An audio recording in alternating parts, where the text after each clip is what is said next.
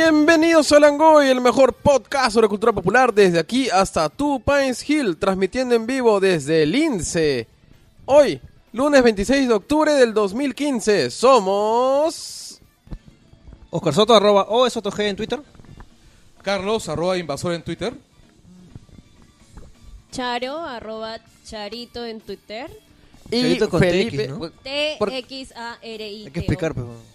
Pero Charito, ¿cómo vas a escribir mal Charito? Menos que sea Cha- Charito con Es Z, que H. se me ocurrió una cosa bien Así. divertida. Eso es como que escribirlo en vasco. Y eso fue hace siete años, así que. Pero puedes cambiar el handle. Bueno, ¿no? piensa que antes Oscar Soto era Jog Sotot. Era más en difícil. Twitter. Que era una. Que, ¿Sabes que Yoxotot es una cosa informe, viscosa y desagradable, ¿no? Entonces, por más que Qué el de fresco que. Y bueno, yo soy Felipe Davis, arroba F. Davis Rojas. Y tenemos a mucha en gente. Twitter. Tenemos Sí. mucha gente hoy día. Primer invitado. Te voy a echar baigón, vas a ver. ¿Qué tal? Soy José Antonio Vilca, alias Chiqui. que voy a hablar ahora sobre convenciones y otras cosas más. Chato Mauser, tú no eres invitado porque es tu casa. Acá, el Mauser. Al, al anfitrión, al anfitrión. Y tenemos No, desde... un programa bien chévere, este, nuevas ideas, mm, un semi nuevo comienzo. Algo así. Y tenemos, tenemos directamente desde... eh, ¿Tú estás en Richmond, Ivonne? ¿Estás en Richmond? No, de Allá, bueno. Por, por ahí es. Ya cualquier, Oye, cualquier voy a- cosa has voy a- dicho, nosotros a cualquier lugar de Estados Unidos. ¿Estás en, en Texas? Sí. A ver, habla Ivonne porque creo que no se está escuchando ni Michi. Ivonne, ¿hay tejas por ahí? ¿Me escuchan bien? A ver, ahí un poco más el volumen. ¿Ahí me escuchan bien? A ver, Sí. vez. Ah, ah, Sí, te escuchamos, ¿ah? Aló, aló, aló, aló. Ahora sí, ahora sí, ahora sí, ahora sí. ya, ahora sí. entonces ahí lo voy a mantener. Ok, perfecto. Perfecto. Ya bueno, este, Ivonne es nuestra corresponsal de las Comic Cons en Estados Unidos, junto con Chiqui. Solo que Chiqui regresa a Estados Unidos y Ivonne se queda allá. Y como siempre, pues este, nos ha hecho un reporte bien chévere sobre lo que ha pasado allá. Y vamos a conversar un poquito sobre lo que es New York Comic Con. Eh, ¿Qué hay en la... ¡Ay! Tenemos pues este, ahora productora. que quiere mantener el anonimato todavía, creo, ¿no? Sí, quiere mantener el anonimato. Pero, a ver, saluda algo, di algo. Hola. Ya, señores, este es el Langoy. Eh, ¿Con qué comenzamos? Vamos a comenzar con los saludos a nuestros clásicos auspiciadores. Los clásicos auspiciadores langoyeros. Primero queremos agradecer, este, esta vez no hemos grabado ahí, pero igual queremos agradecer a Old School Link, ya este, la mejor, este, el mejor estudio de tatuajes de la avenida de Girón Colón en Miraflores. Y que todavía está teniendo unas promociones especiales para, Para los Halloween. para el Halloween. Ajá. para- Acaban esta semana, además. Sí, Sí, sí, sí. entonces, Está, menos de 100 lucas son este tatuajes este pequeños, de, de, no sé, unos 5 centímetros, creo que creo que están la. Creo la que de cosa. centímetros. Estás haciendo mal el cherry, creo. Yo ya tengo bueno, acá. mientras busca, Mientras voy a hablar de nuestro otro auspiciador, McVicious, con su tienda Vicio Store y Tecno Store. Así es. Sí, es el único persona que te vende productos Nintendo mientras parece un personaje de Nintendo. Y en realidad parece varios al mismo tiempo, ¿no? O sea, parece algo así como que Koopa, Kirby se comió Koopa. Es Kirby. Claro, sí es. Sí es. En realidad es inconmensurable, ¿no? Sí, eh, McVicious es el único auspiciador por el cual nos preocupamos verdaderamente por su salud. Así es. sí, Ya. sí. Última semana de promoción en Old School Inc. Solo por esta semana, flashes de horror des- desde 70 lucas. Calaveras, veneno, ojos, cuervos, gatos negros, fa- famous monsters, etcétera. Todos a precios especiales. Recuerda que todos los tatuajes son con previa cita. Comunícate por el fanpage de Old School Inc. O al 969-07-1912. O al celular de Willy. O sea, este es el celular de Willy. Y vayan pensando cuál va a ser su próximo tatuaje, porque viene otra promo con Old School Inc. Y aunque no lo crean, Oscar Soto se, ha hecho un tatuaje. Así es. Él y las cinco personas aquí en Perú que siguen jugando Destiny han marcado, pues. Ah, ya, seis. El seis personas a jugar. con. Entonces, para marcar así, tipo los, los peces del diablo de los Simpsons, así se han, mar- han hecho su juramento de, de lealtad al juego, Es el este eh, la señal de los mortífagos. tatuándose ahí el, en la muñeca. Ya. Oye, se escucha medio raro sin la música, pero no importa.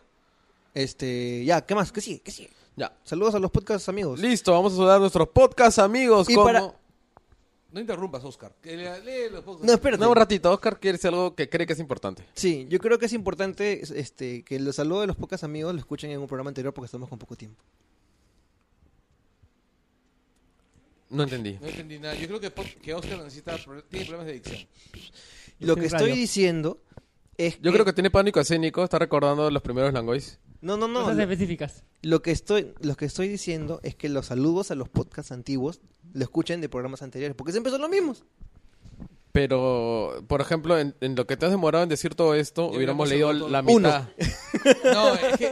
Ya, léelos rápidamente. Ya. Vamos a Es saludar tengo, a... tengo productora, pe, y me emociona. Vamos a hablar a Wilson Podcast, que lo pueden ver en wilsonportal.net.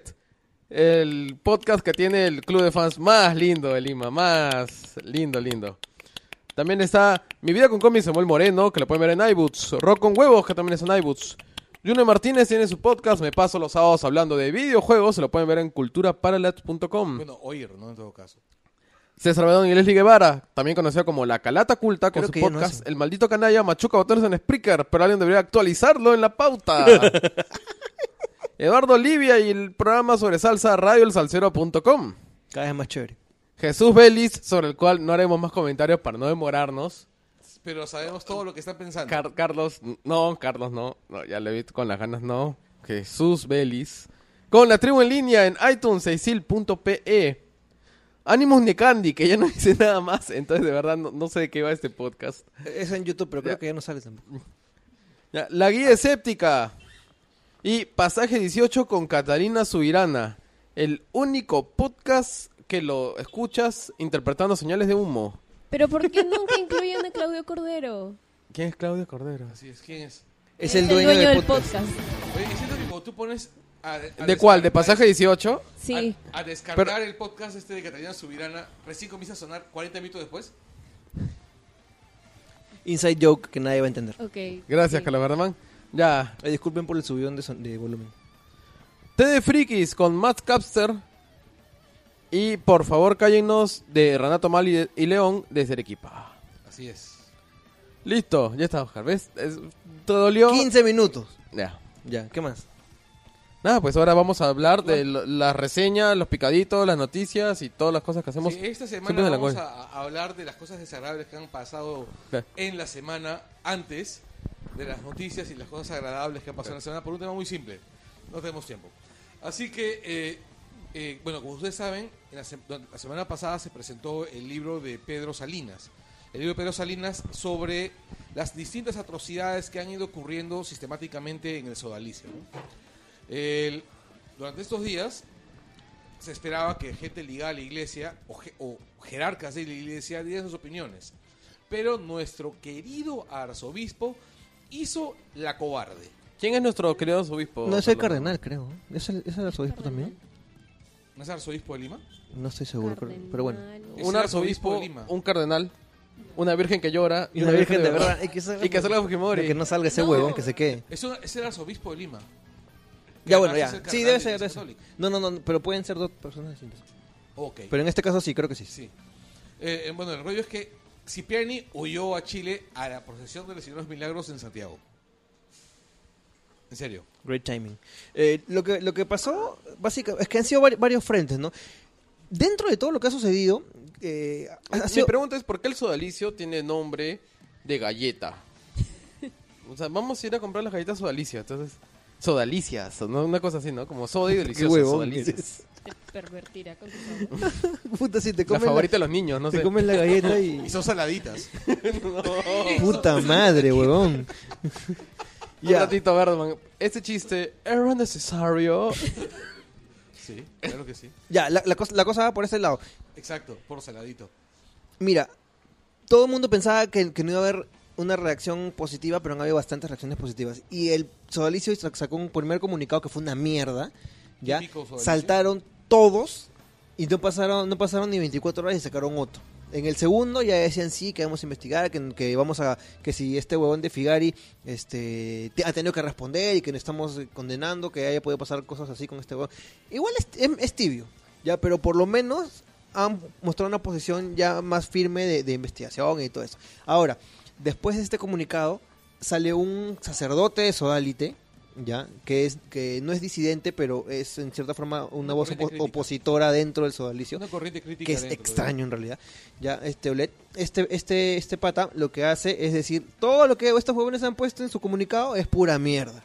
Ya, y es una, es una carta interna, es una carta que se ha filtrado. Claro, es un tipo que era el, el párroco en una, en una iglesia de mayorazgo Así es. Eh, y creo que por reclamar sobre el tema hace algunos años lo suspendieron. exacto, exacto. Porque, claro, el sodalicio, como todas las estructuras este, jerárquicas de la iglesia, las más horizontales, las más, este, eh, suele pedir una masa acrítica, ¿no? Una masa totalmente borrega, ¿no? Pero ahora, es el sodalicio. o, digamos, hay una estructura que es la estructura regular de la iglesia. Así el, el sodalicio es un, una. Te explico. Es un segmento como pueden ser los jesuitas. No, no, no, no, no, no, no, El sodalicio, es, esto, es una, una, sociedad este básicamente conformada por laicos, también hay este, también hay sacerdotes, pero fundada por laicos y que hacen una forma de eh, vivir la fe católica bajo ciertos preceptos que ellos han inventado y que son así medios, medios nazis, medios este Sí, claro, es bien militarizado. ajá, y bueno, dentro de, de la Pero es formación realmente militarizado. O sea, Sí, sí, hacen sí, sí, sí. drills de combate. Salen con sus Están, armas, están uniformados, con- hacen este, entrenamientos físicos bien fuertes, hacen este, y bastantes cosas se las han pelado los marines gringos. Ya, y lo otro es que sí, pues, en la, por lo menos cuando estaba Pedro Salinas, él cuenta que había eh, parte de la formación era bastante literatura fascista, española, y cantaban Pero- cara al sol y toda esa mierda. Pero es que también hay una cosa muy importante, que es que la iglesia católica, sobre todo el lado más de derecha de la iglesia católica, sigue reivindicando a Franco. Sigue reivindicando a Franco. Lo he dicho varias veces, no me voy a cansar Franco de Vita. Deja ese cojudeces. Es lo que canta, No No, me voy a- basta. No me voy a cansar de, de repetirlo. O sea, el, el- los- el ala más radical del PPC es filofranquista. No, claro, o sea, yo sé que no te vas a cansar de repetirlo, pero el, el asunto es que reivindican a Franco y hay mucha gente que los quiere, no porque eh, ignoran que reivindica a Franco, sino porque Navarro. tienen Precisamente- esas, esas filiaciones Por supuesto, fascistas. pues, por ¿no? supuesto. O sea, el PPC, pues, no sé, pues hace su, su, su diátraba y, y- y los que lo apoyan, De tribu. lo diatriba, bueno, y le aplauden, ¿no? Comunica católica, per- perdónenme. Ya, ah, y lo aplauden, ¿no? El rollo, el- no, pero a lo que voy es, en realidad, tanto, tanto el Opus como el Sodalicio, como las Marianas, estas, y, y- y los legionarios, habiendo que era patria, Las familia y, y, soci- y tradición. Las fosas La cosa de las Marianas. yo pensé lo mismo. Este, hi-fi, Javi. Bueno, todas, to- todos tienen la misma, Se ha visto tan retrasado, pero bueno. Sí. Todos tienen la misma, la misma estructura, ¿no? O sea, y no me sorprende que el sodalicio tenga, ten- no solo tenga esa, esa, esa estructura, esa, esa manera de ver el mundo, sino que además, bueno, pues cojan a los jóvenes y los torturen de esa manera. Claro, ¿no? es institucionalizado, ¿no? Y, y el tema del sodalicio ha ido siempre por ese lado desde que se inició. Ya, eh, un tema de manipulación e- emocional, agarran chivolos. De todas maneras, hay un tema bien clasista y bien racista y que agarran siempre a los gringuitos, a los más bonitos y, y a gente que viene de familias disfuncionales, que están que tienen como que problemas familiares dentro de los colegios más fichos marianistas de, de Lima. Eh, eh, gente, obviamente, que es muy fácil de, de captar. Ya, sin embargo, lo que es novedad hace, bueno, ya no tanto, pues, pero son hace como siete años que aparecieron los primeras, las primeras denuncias de abuso sexual. Germán Doy, que era el segundo del sodalicio, eh, iba a ser canoni- eh, beatificado. ¿ya? Claro, Entonces estaban todos, yeah, pues, un, un beato, weón. Había muerto hace cinco años el weón. Claro, es lo que le pasó también, este, lo que hicieron con, con Escribá Balaguer, ¿no? O Y lo pararon, y pararon ese, ese proceso. ¿Por qué? Porque se porque salieron en las denuncias de que este weón había sido un violador de niños, el muy hijo de puta. Hola, sí, yo- Nadie yo dijo quiero- ni mierda hasta que Soy por ahí se Doy. Y a filtraron la todos los niñitos acá que vienen a estudiar. y no, así no, el la- salón espiritual habla, como militar, como militar. Como este O sea, como cachaco. Claro, si se hubiese logrado probar, por ejemplo, los vínculos de Escribá de Balaguer con el tráfico de niños durante A la los mierda. durante los 50 Tráfico de niños, allegedly. No, reali- a la no, concha no es madre ese huevo, hijo de O sea, durante los años 50 y 60, este, en las casas en, en España, en Espa- sobre todo en España rural, las, las madres solteras solían dar a luz en hospitales dirigidos por monjas. Y bueno, les decían que se murió el niño y el niño se lo daban a criar a una familia. Le dan para, familia- para cuellos de A una familia, ¿cómo se llama? A una familia que ellos determinaban, una familia, este, por lo general, ligada a la iglesia, ¿no? Como, como lo que hacían en la dictadura argentina. Exacto. En que cuando mataban a Eh, los disidentes, sí, sus hijos se los daban. Básicamente lo mismo. Básicamente lo mismo. Y se sabe que toda la estructura era toda una orden así que manejaba la iglesia. Este, con conocimientos de este, los altos mandos de la iglesia, incluyendo escribir Balaguer, ¿no? Bueno, regresan- regresando al tema, eh, se, salió este, este, esta carta pues de Teulet que, desmentía pues a- a- al, al comunicado de Sol- Sodalicio y decía, ¿sabes qué? Este superior de Sodalicio no seas pendejo, huevón. tú no me vas a venir a mí a decir que no sabías de, de estos casos, porque tú sabías de estos casos porque yo sé que han estado investigando y los han silenciado y que hay muchos casos más. Entonces ahí, pum, No, de hecho, él los más. investigó y él los denunció. Sí, Y pero por ah- eso y por eso lo enfriaron. Sí, exacto. Pero es Ya. que me han malinterpretado, me han malinterpretado. ¿Ese es Michael? ya bueno. La cosa es que ahorita la, la, la se pone verde. ¿Por qué? Porque este hijo de puta de Figari, ya, como todos los, los pedófilos, la lo, primero que, que les ha pasado no es que hayan este, sido entregados a la justicia ni que hayan sido investigados de nada. No. Les han combinado a que vayan a hacer una vida de reflexión, retiro y, y todas esas demás mierdas cristianas, ya, a Roma. Ya, entonces desde hace desde el 2010 que Figari ya no estaba participando en nada de eso. Y mentira, porque Lutero sacó eh, Su el- movimiento el movimiento mi- migratorio donde el huevón viaja a, a- a Lima una o dos veces por año y este y se le ha visto participar en, en- en- en, este actividades del Pero sodalicio. eh, se le ha hecho alguna denuncia penal, con la denuncia debería pues haber Porque una ya- orden. No, lo que Lo que ocurre pasa es que es han, que han prescrito. prescribió. Han prescrito varios. No, este, en realidad no es tanto como que haya prescrito, sino que el Perú firmó un, un- un tratado infame y vergonzoso que se llama el mm, Concordato. Ese convenio que hace que, le- que el Estado Le baje la cabeza. millones de- No, de- de no solamente eso, eso es lo de menos, eso es lo menos importante del Concordato. Lo más importante es que el Estado baja la cabeza y le hace sexo oral a la iglesia. ¿Ok? O sea, las leyes peruanas son menos importantes que las leyes de la iglesia. Es decir, si un cura comete un delito, Porque es como el ejército, hay otra instancia aparte. No, no, no, no, Exacto. no, No no, no, creo, no, ¿ah? no, no entra eso, ¿ah? eso no, no, es, el, no es el concor- tema. el concordato, oye, el concordato O sea, mira, No, yo no, no, el- reconoce el, derecho eclesiástico. o sea, Claro, lo- reconoce, pero estos son, estos son, son este delitos. Son, o va, sea, yo no va creo que si directamente a lo un, penal. si un cura saca una metralleta y para para la vacía de una plaza llena de gente, Claro, no, no, dice, no, "Uy, a lo que va a retirarse no. a hacer meditación espiritual. No, no, no, no. Lo que tienen que entender es una cosa, o sea, el derecho eclesiástico lo que garantiza, o sea, el fuero eclesiástico lo que garantiza es que si una causa está investigada por el fuero eclesiástico, no se puede meter el fuero civil. No, pues, pero este es un tema penal. No, es el fuero civil o penal.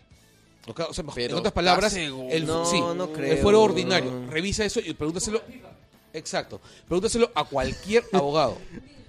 Es como la FIFA. No, no, Pero es es que la distinto, FIFA no tiene que ver con crímenes, es la que- FIFA tiene que ver con, No, con no. Sí, sí, sistemas es- administrativos ese- ese- ese, internos. claro, eso es para temas administrativos. Si, si No. viene un futbolista y, Y- y- y- mata a otro mata, dentro ¿no? de una cancha, igual viene, viene la policía y se lo O sea, lleva lo que, lo que penal. dice lo de la FIFA es que, pues, digamos, si el futbolista dispara a uno y le meten cinco años de cárcel, el gobierno no puede decir, ah, y que aparte lo sancionen por cinco fechas más. O sea, Claro. porque No, o sea, a lo- No, de hecho, los lo problemas de la que- FIFA que tienen que ver con el fútbol Sí. los arregla la no, FIFA. es muy distinto Que y de verdad estaba leyendo bastante sobre, sobre el Que tema. justo, perdón, justo salió una Este, no, noticia de que en, en, en Holanda, como para que no piensen que esto solo pasa en Latinoamérica, en Holanda, pues unos muchachitos un- ah, en un partido de, de menores mataron a un juez de línea y, y muy aparte, pues, de las sanciones impuestas por la justicia holandesa, la FIFA los ha sancionado, pues, para el resto de sus vidas, nunca van, van a poder jugar ningún Claro. partido sancionado.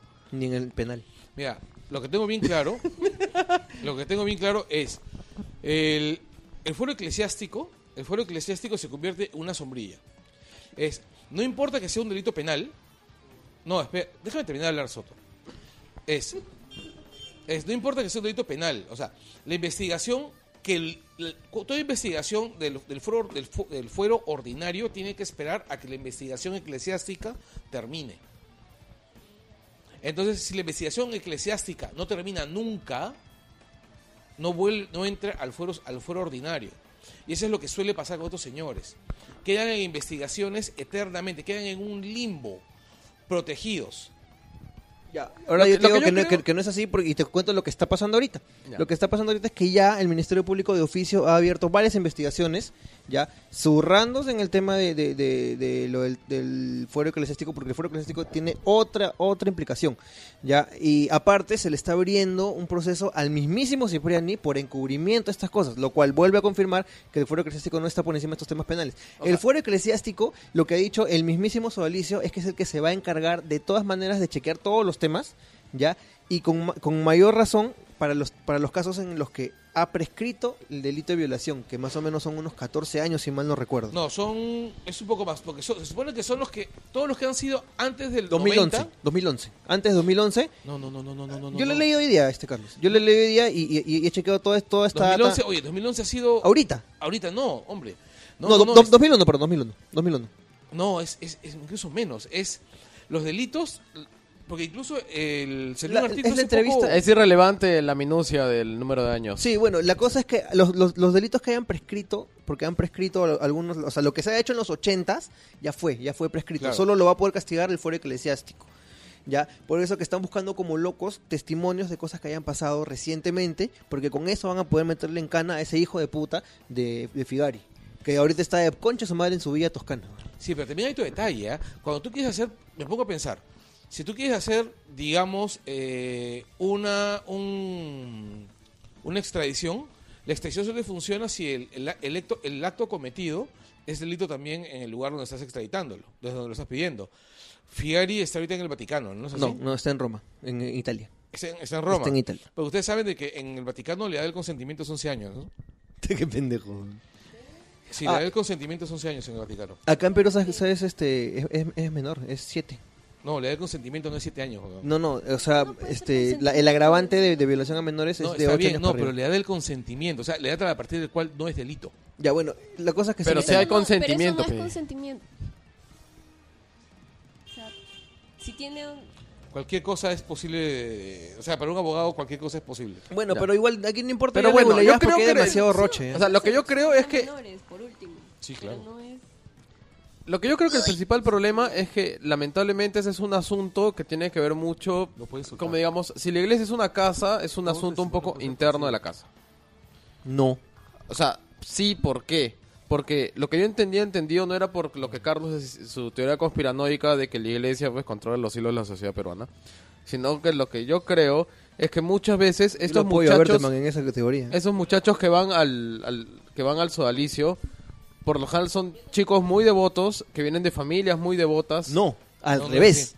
Al revés, la gente Mira. que entra al sodalicio es gente que tiene familia disfuncional, Exacto. que no sirve para, o sea, que, que- o sea, los chibolos tienen un mundo en su cabeza eh, algo más exagerado que el resto de adolescentes, ya, y por eso Pero es que los usualmente agarran. venían de familias pues que, que eran No, no, no. pudientes y devotas. No, no, tanto. Mira, cuando yo estaba en, en San Martín Y que, el- Derecho, que el problema principal era que, que los mismos ch- familias no querían denunciar o solo denunciaban localmente a la iglesia. Derecho, los papás los papás de, de- de un montón de sodales están ahorita preocupadísimos y Pedro Salinas está recibiendo un montón de, llamadas y contactos de gente que está preocupada porque no tenía ni puta idea de lo que pasaba en el sodalicio Ah. ¿ya?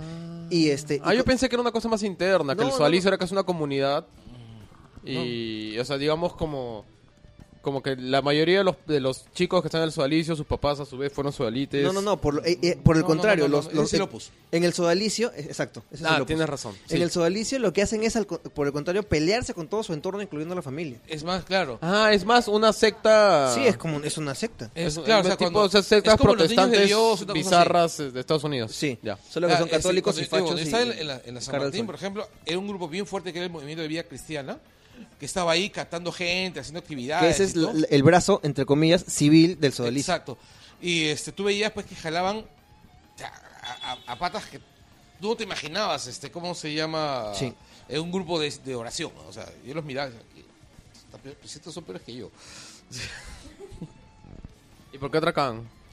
Ni idea. Lo que pasa es que se aprove es la clásica Bueno, sí, sí, es la todas las estrategias de la la- clásica sectas, ¿no? movida católica con adolescentes, ¿no? Te hacen ver se hace sen- sentir mal de cómo estás viviendo todo, porque en ese momento tu vida puta, es un es, es un torbellino de, de- de mil cosas que te están pasando y lo que hacen es apelar a tu culpa, apelar a lo mal que te has portado y lo mal que estás este, comportándote con el resto del universo para tú. Y lo digo Bueno, porque no solo los católicos, hay un montón de, de grupos cristianos, también de otras religiones Sí, sí. y Pero yo lo- inclusive cosas como el Magic, ¿no? Yo lo- más nocivos, ¿no? Sí, yo lo digo porque yo, yo sí, yo, yo de adolescente yo he sido católico y he, he vivido toda esa huevada. Y de verdad, pues íbamos a los retiros y nos hacían sentir como, una, como la peor mierda del mundo por huevadas. Pero yo tenía entendido que los retiros ibas a vacilarte, la gente No, no, se retiraba nada. Dependiendo, Ah, es que encima yo he hecho ver, retiro con maristas. Yo he tenido, yo he tenido una adolescencia así católica, pero por la he sido formada como que por la parte chévere de, de lo de los católicos, que son los jesuitas. Ah. Eso depe- depende de Corazón.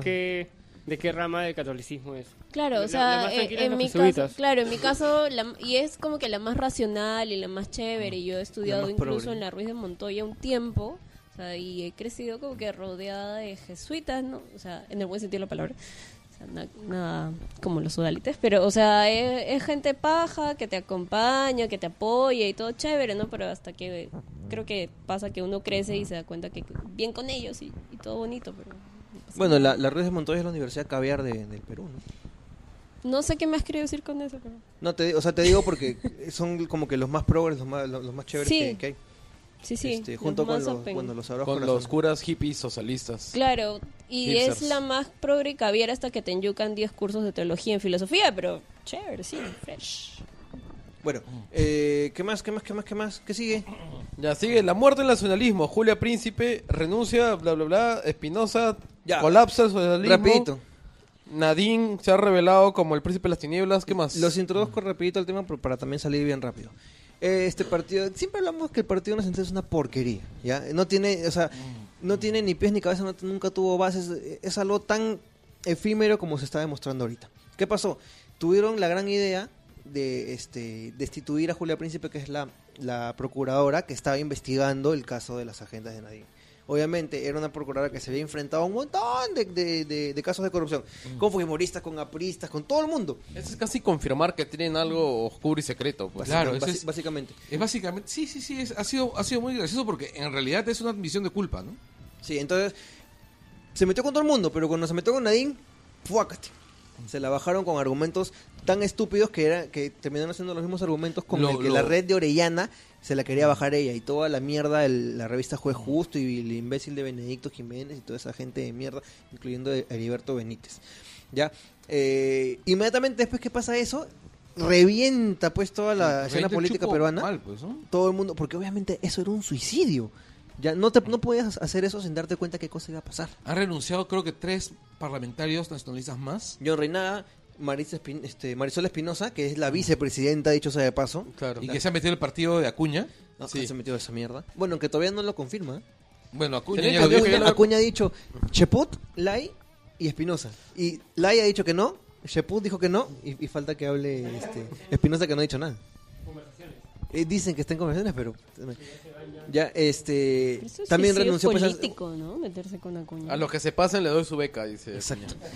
Y, y no, yo en realidad no sé, ah, porque incluso este hay un Miro que Quesada, ex director de comercio, no me acuerdo, creo que es, no me acuerdo, que es rector ahora de una de las universidades. de Claro, el España. que, era, el que había sido Paco Miro Quesada, el que había Paco sido era. director del Instituto Voltaire en los noventas. Ya.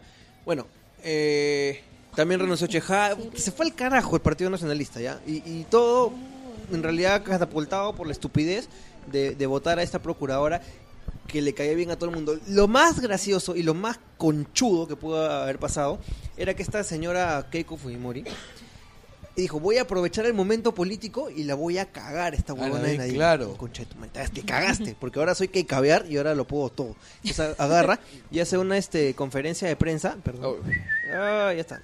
Ya. Hace una conferencia de prensa, ya, y la primera estupidez, la primera estupidez fue que al costado estaba el secretario general del partido de Keiko. El secretario general del partido Keiko, que es el dueño del Manucci, creo, de- no, del UTC, ya, que estaba siendo investigado por Julia Príncipe y que él antes había dicho que Julia Príncipe su investigación era una payasada. Parada al costado de Keiko en el evento apoyando a Julia Príncipe. Ya, primera estupidez. Segunda estupidez, tienen que destituir a, na- a Nadine. ¿De qué? ¿De qué cargo tiene Nadine? Claro. ¿Tiene algún cargo Nadine? Es primera dama. Pero la primera dama es, es, un- es un tema... cargo eso no es- protocolar. eso no es un cargo. No, es, el primera dama es un, es- no es un cargo, en realidad es un tratamiento de cortesía porque eres la esposa del presidente. No, ¿saben cuál es el origen del- de la primera dama, no? Es porque cuando cuando todavía habían bastantes más reyes, a comienzos del siglo XX, cuando todavía bas- había bastantes reyes y reinas y todas, todas las cosas, y cuando había estos eventos que involucraban a los líderes mundiales, entonces estaba el rey y la reina, el emperador y la emperatriz, el duque y la duquesa. Entonces, para que el presidente no vaya solo al baile donde estaban todos, estaba el presidente y la primera dama. Entonces, se inventaron este título de primera dama con un Es un- sentido es un título diplomático y- decorativo. y Claro, es básicamente... Pero igual, o sea, Nadine... O sea, las acciones de Nadine las hace nominalmente como presidenta del Partido Nacionalista. Nacionalista. Así es. Y en realidad fue muy gracioso porque Keiko se mandó un, un speech así, eh, re- realmente una soflama sobre el tema. Y, y Nadine le respondió rápidamente, como suele hacerlo, diciéndole, oye, acuérdate de que, que tú reemplazaste a tu vieja después de que tu vieja le electrocutaron, ¿no? O sea, Turn that for... Exacto, o sea, lo más gracioso es que es un fatality autoinfligido, ¿no? O sea, Sí, porque yo me acuerdo que en realidad Keiko le ayudó a Nadine porque todo el mundo estaba hablando del escándalo de Nadine y luego un montón de cosas variaron a, a chistes sobre Susana Gucci y siendo electrocutada y Keiko reemplazándola, ¿no? claro, o sea, y en realidad el, el- el rollo es este, o sea, Keiko es bastante estúpida. Keiko es bastante estúpida, a pesar que cierta persona eh, que es muy cercana a alguien que está en, esta, en este sofá eh, lo- lo- suele defenderlo mucho, ¿no? ¿Quién la defiende? ¿Yo la defiendo a Keiko? No, no, no, no. ¿Quién la defiende a Keiko para, para, para ofrecerle nuestra amistad sincera? No le apagas un micro maricón, ¿no? Uy, se nos acabó. Este, uy, pero mira, hemos hecho buen tiempo, está perfecto, ¿no? Qué bien. Oye, chato, ¿llegamos- ¿llegaste a postear los, los, los, este, el post para los saludos? Sí, sí.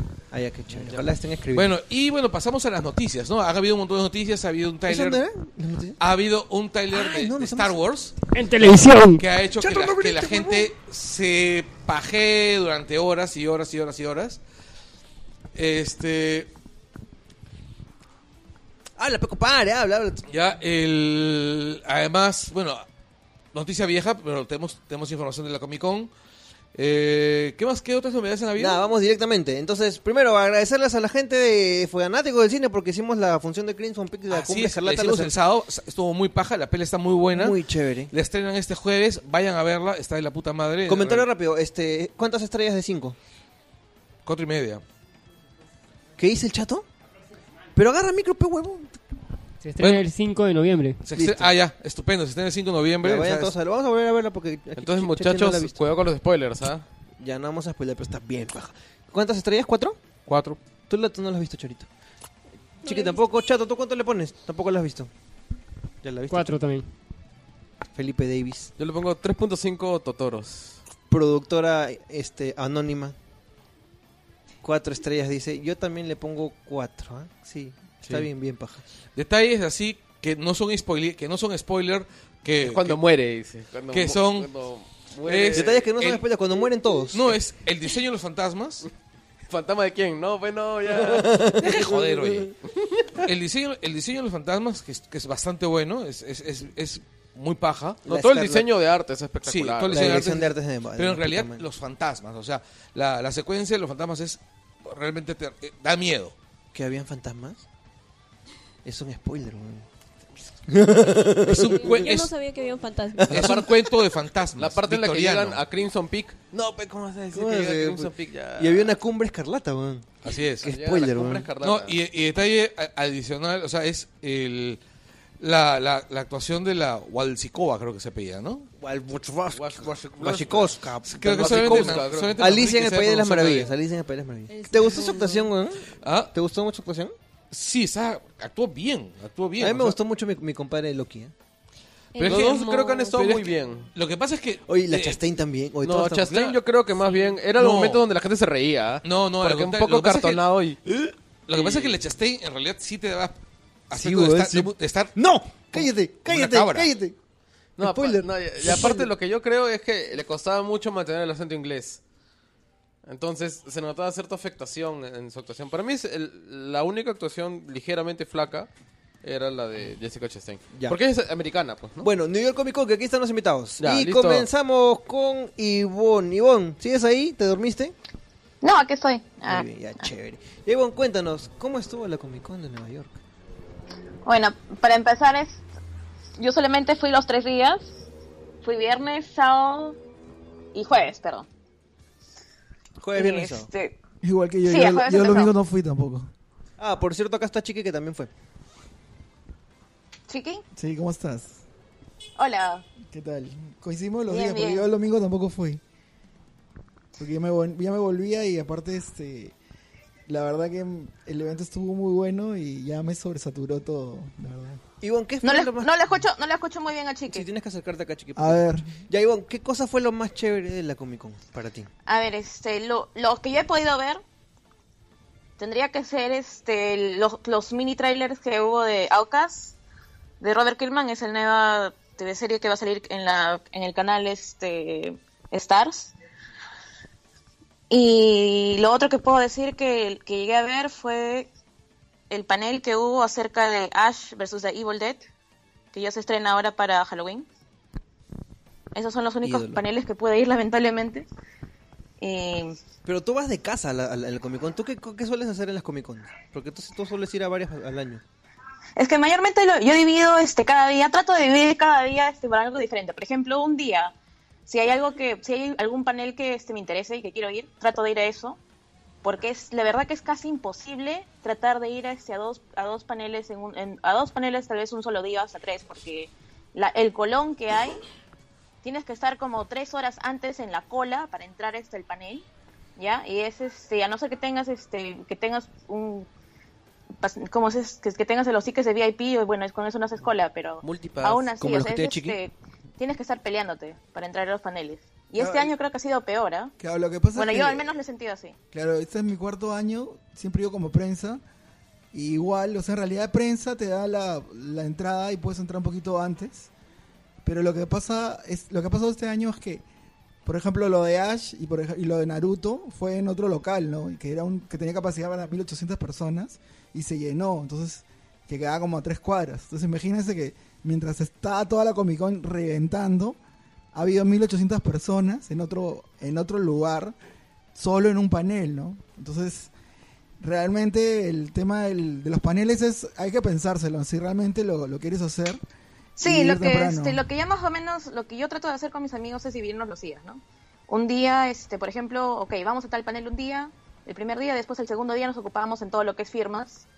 Este, llevo todos los cómics que puedo y, y la gente que quiero que firmen los cómics y hacemos todo eso en el segundo día, por ejemplo, ¿no? O en el tercer día hacemos una comisión, que alguien nos dibuje algo en un, en un blank cover, como se dice acá. Entonces, este, así, así ca- lo dividimos casi tres días que vamos o los cuatro días que vamos lo tratamos de dividir ese para una cosa cada cierto día. Claro, por ejemplo, y por una- ejemplo, este el domingo es de shopping. Claro, por ejemplo, una, una cosa buena que vio este año aparte es que inauguraron una estación de metro que, que te deja en la puerta, ¿no? Entonces, Y es siempre en el mismo sitio es. claro, en el Javi Center, entonces Javi antes dependía mucho de dónde estabas situado, porque por ejemplo, yo el, el año pasado me perdí una entrevista con, con la gente de Hora de Aventura porque me demoré media hora en entrar al evento. La gente de Mola Aventura. De Hora de Aventura. Ah, ya. Entonces, este, y justo otro chico que yo después que yo contaba que venía de, de New Jersey que se había demorado como una hora y media en venir porque era De domingo. Jersey Shore. Así es. Entonces, el hecho de que ya ahora hay una estación de metro que te deja en la puerta facilita un montón el tema del transporte, ¿no? Aunque el mismo evento también da transportes de ciertos puntos, ¿no? Generalmente los, de ciertos hoteles. Qué chévere. ¿Pero dónde es? Es en las afueras de Nueva York. No, eso es eh, al lado del Kitchen. downtown. O sea, es en medio del- de Manhattan. Ah, yo he visto las fotos, chiqui, Sí. en, en tu Facebook de donde estabas alojado y parecía pues este set de... Ah, de yo, o sea, Daredevil. yo este año me quedé en el YMCA y fue muy gracioso, la verdad. El, o sea, el, el lugar estaba ¿Te quedaste bueno. en la guay y no te la violaron? Yo, ¿sabes lo que, lo que pasa? es que fue muy gracioso porque estuve hablando con Eduardo Rizzo y me contó que su primer viaje al Comic Con de Nueva York se quedó también en la guay, ¿no? Entonces, Que ahí, es más económico. Era lo más, es lo más barato que puedes encontrar en Manhattan. ¿Y cu- ¿Cuánto si te cuesta una, solo. una noche? Como 150 dólares. Ah, igual no es tan barato. no, pero pero ese lo que pasa es que un, un hotel en Manhattan va de 200 por arriba, man. Y no hay así de backpackers. O la, la mayoría se quedan. Sí en- hay. La mayoría se quedan en Air- Airbnb. Lo que pasa es que el, el tema es que yo ronco horrible, entonces me iban a matar en un hostel. Ivonne, pero tú eres, tú eres este, el tipo backpacker, pues tú siempre te vas así a la guerra, ¿no? Bueno, lo que pasa es que mira, yo vivo relativamente cerca a Yavid Center, ¿ya? De acá este será como contando el contando la caminata será casi casi como una un poquito menos de una hora, 45 minutos hasta caminar a Yavid Center. Maña. O sea, todo- todos los este los tres días que he ido, porque bueno, iba a ir cuatro días, pero yo no pude ir el, el último ya el domingo. Pero he estado yendo desde mi casa, tomando trenes todos los días, y de vuelta, y de vuelta, así. este no queríamos quedarnos por, por el precio del, ¿no? Claro, por, Claro. por este sube más que nada, es más, hasta el parquímetro sube allá, porque si tú quieres parquear tu carro allá, hasta el precio te lo suben. Así es que no vale la pena de Ah, verdad parquear tu peruanos. carro y que te, y que te, que te cobren un montón. Y es mejor este movilizarte en tren o el sapo y lo que sea, pues, ¿no? Oye, Iván, y, y cuéntame, ¿qué, ¿cuál fue el loot más valioso que has conseguido? Porque tú siempre eres también de ir a cazar este recuerdos y Am, ya, mira, lo, y más valioso que puedo hacer ahorita que tengo de este año, mi propósito era este, tener mi firma de The Walking Dead, el, el Weekly, el issue número uno. El número uno este, ya lo tengo firmado por Kirkman y, y lo fi- la, la firma anterior que tenía fue por Tony Moore, eso fue este, en el Boston Comic Con en agosto, entonces este, ya tengo firmado ese, ese cómic. Es Y pues, es la pieza más valiosa que ahorita tengo, aparte de otro cómic más que tengo de Stan Lee. Entonces esos dos serían ahorita lo que tengo más valioso que han sido firmados este año. Y aparte del maravilloso Cthulhu que me ha, que me ha conseguido este Iván. Me ha- un, Ah, de un- George. Un, Funko de, de Cthulhu. Sí, La puta madre, lo- ya lo- sí, lo- sí.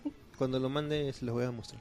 Chiqui, Bueno, lo que, lo que yo fui a hacer también es conocer a gente de otras convenciones. Ese es tu loot, ¿no, chiquito? Siempre Claro. vienes con alguien bajo el brazo, tú eres pendejo. La tío. que pasa que, por Li- ejemplo... literalmente me- con alguien bajo el brazo. Sí, Es un que, es que Chi- chatito es que- trae. es que Chiqui no trae, no, no trae su- el cómic firmado. Él trae Al- al, al al- al dibujante. artista para que te lo firme acá. Claro, Claro, le dice, adivina quién traje ahora. Ese es Peter Dinklage. y lo trae claro. Lo que, lo que pasó fue que fue un año bastante bueno No, porque... y, y es más, pasa por, pasa por la dona como llavero. Sí, fue gente bastante bastante cercana que nos presentaron a bastante gente interesante. Estuvieron la gente de Uruguay, Montevideo Comics. Estuvo la gente de Comic Con Colombia, que no los, o sea, los conocía por chat y por, por teléfono, pero no los conocía en, en vivo y en directo.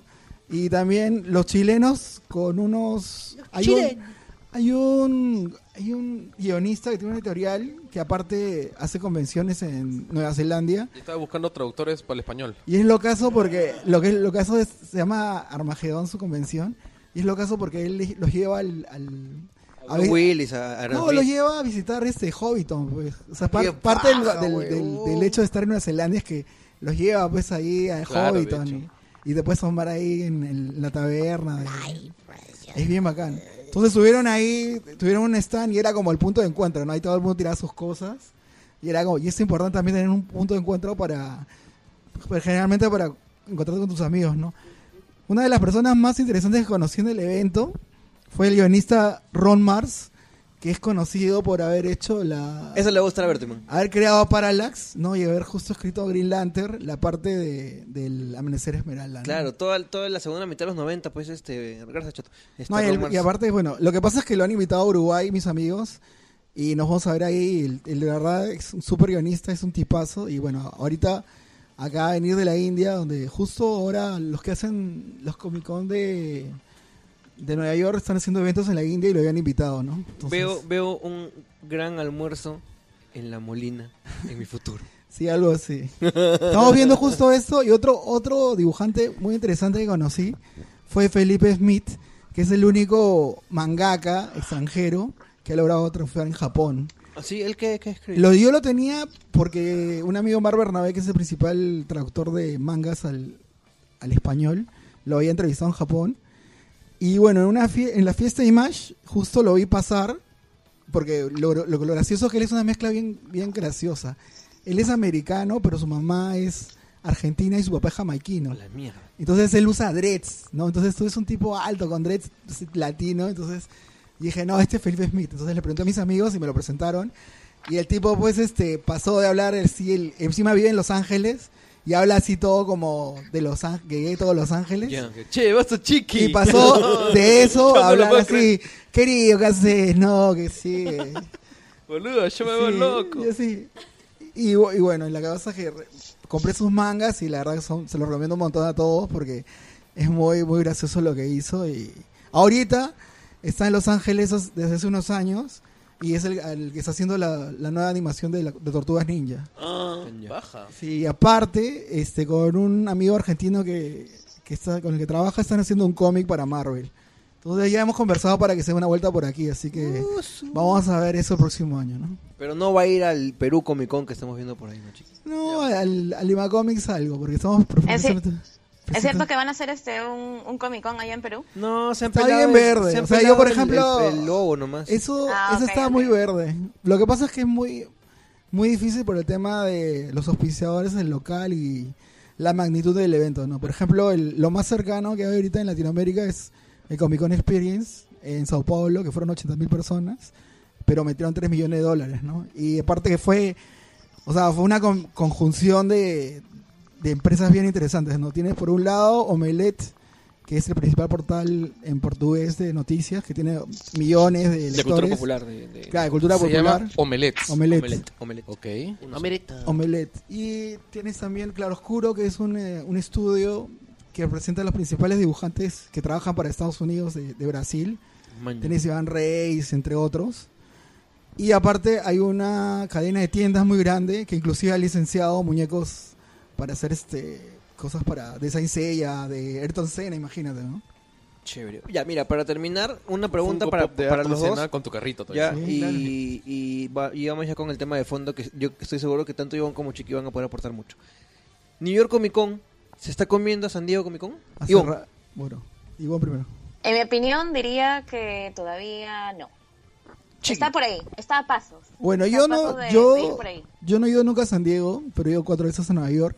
Y el tema que lo- con la gente que he hablado, lo que sucede también es que todo el mundo opina que New York Comic Con, a pesar que está creciendo enormemente cada año, eh, todavía sigue centrado en cómics.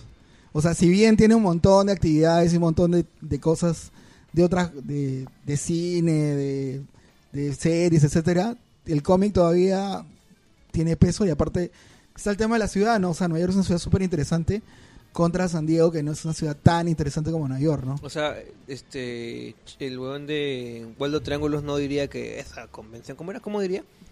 Lo que pasa es que tú no sabes nada. En realidad, la experiencia de San Diego es increíble por el zoológico de San Diego. Yo te, mira, yo, yo- yo te- yo he ido este, a, a otros Comic Cons acá en Estados Unidos que no son tan grandes como el de New York Comic Con, ¿ya? Pero en mi experiencia yo tendría que decir que Comic New York Comic Con debería ser como que uno de los, bueno, es supuestamente está como el segundo más grande después de San Diego.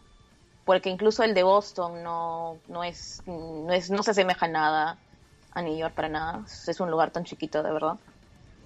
Y no, este, no es igual.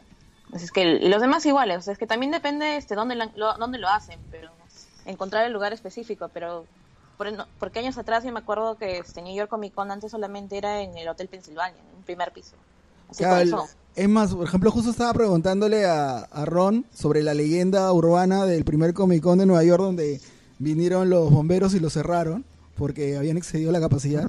Y la leyenda urbana decía que lo habían dejado fuera Frank Miller y que las cosas de él estaban adentro, ¿no? Entonces yo le pregunté a Ron sobre esto y me dijo que, que si bien él no sabía sobre lo de Frank Miller, lo que sí había pasado es que él, él regresó con Dan Didio, que es uno de los principales cabezas de ese. Que son los principales perpetradores de la masacre que sucedió con DC y por qué DC está tan hasta las huevas. Bueno, la Muerte cosa- a Dan Didio. La cosa que Ni pasó... olvido ni perdón con Dan Didio. bueno, a Dan Didio no lo dejaron pasar. Bien hecho, hijo de Así puta. es. Entonces, lo que hizo Ron es que Ron sí podía pasar por el tipo de badge que tenía, o sea, de, de credencial. Tenían que haberle Y le dijo a la gente de la puerta, él más importante que yo, y le pasó su credencial y tuvo que esperar un rato hasta que saliera gente, ¿no? La clásica como acá en los eventos, ¿no? A ver Claro, que sale sí. uno y que te entre uno, ¿no? Debieron haberle metido una manguera a los bomberos a Dan Dio por el culo y luego abrir, la man- abrir el hidrante, ¿no? No Tenía sé, que haberlo buscado a, a Frank Miller para que diga. ¿Dónde está? ¿Dónde, ¿Dónde está Dan tío? Dime, dime dónde está. Ya señores, este, vamos con el siguiente tema porque si no la productora nos va a sacar la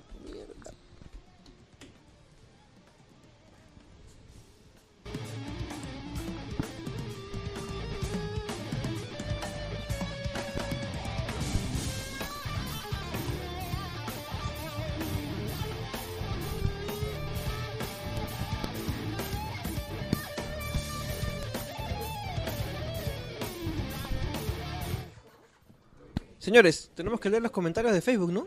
De una vez. Sí, pues sí, sí. Ya, bueno. ¿Y dónde están los comentarios de Facebook? ¿Dónde están los comentarios de Facebook, Oscar Soto? Tú tienes la No computadora. pendejo, pero yo estoy switchando, no seas maricón. Vamos a ver los comentarios de Facebook. Vamos a ver.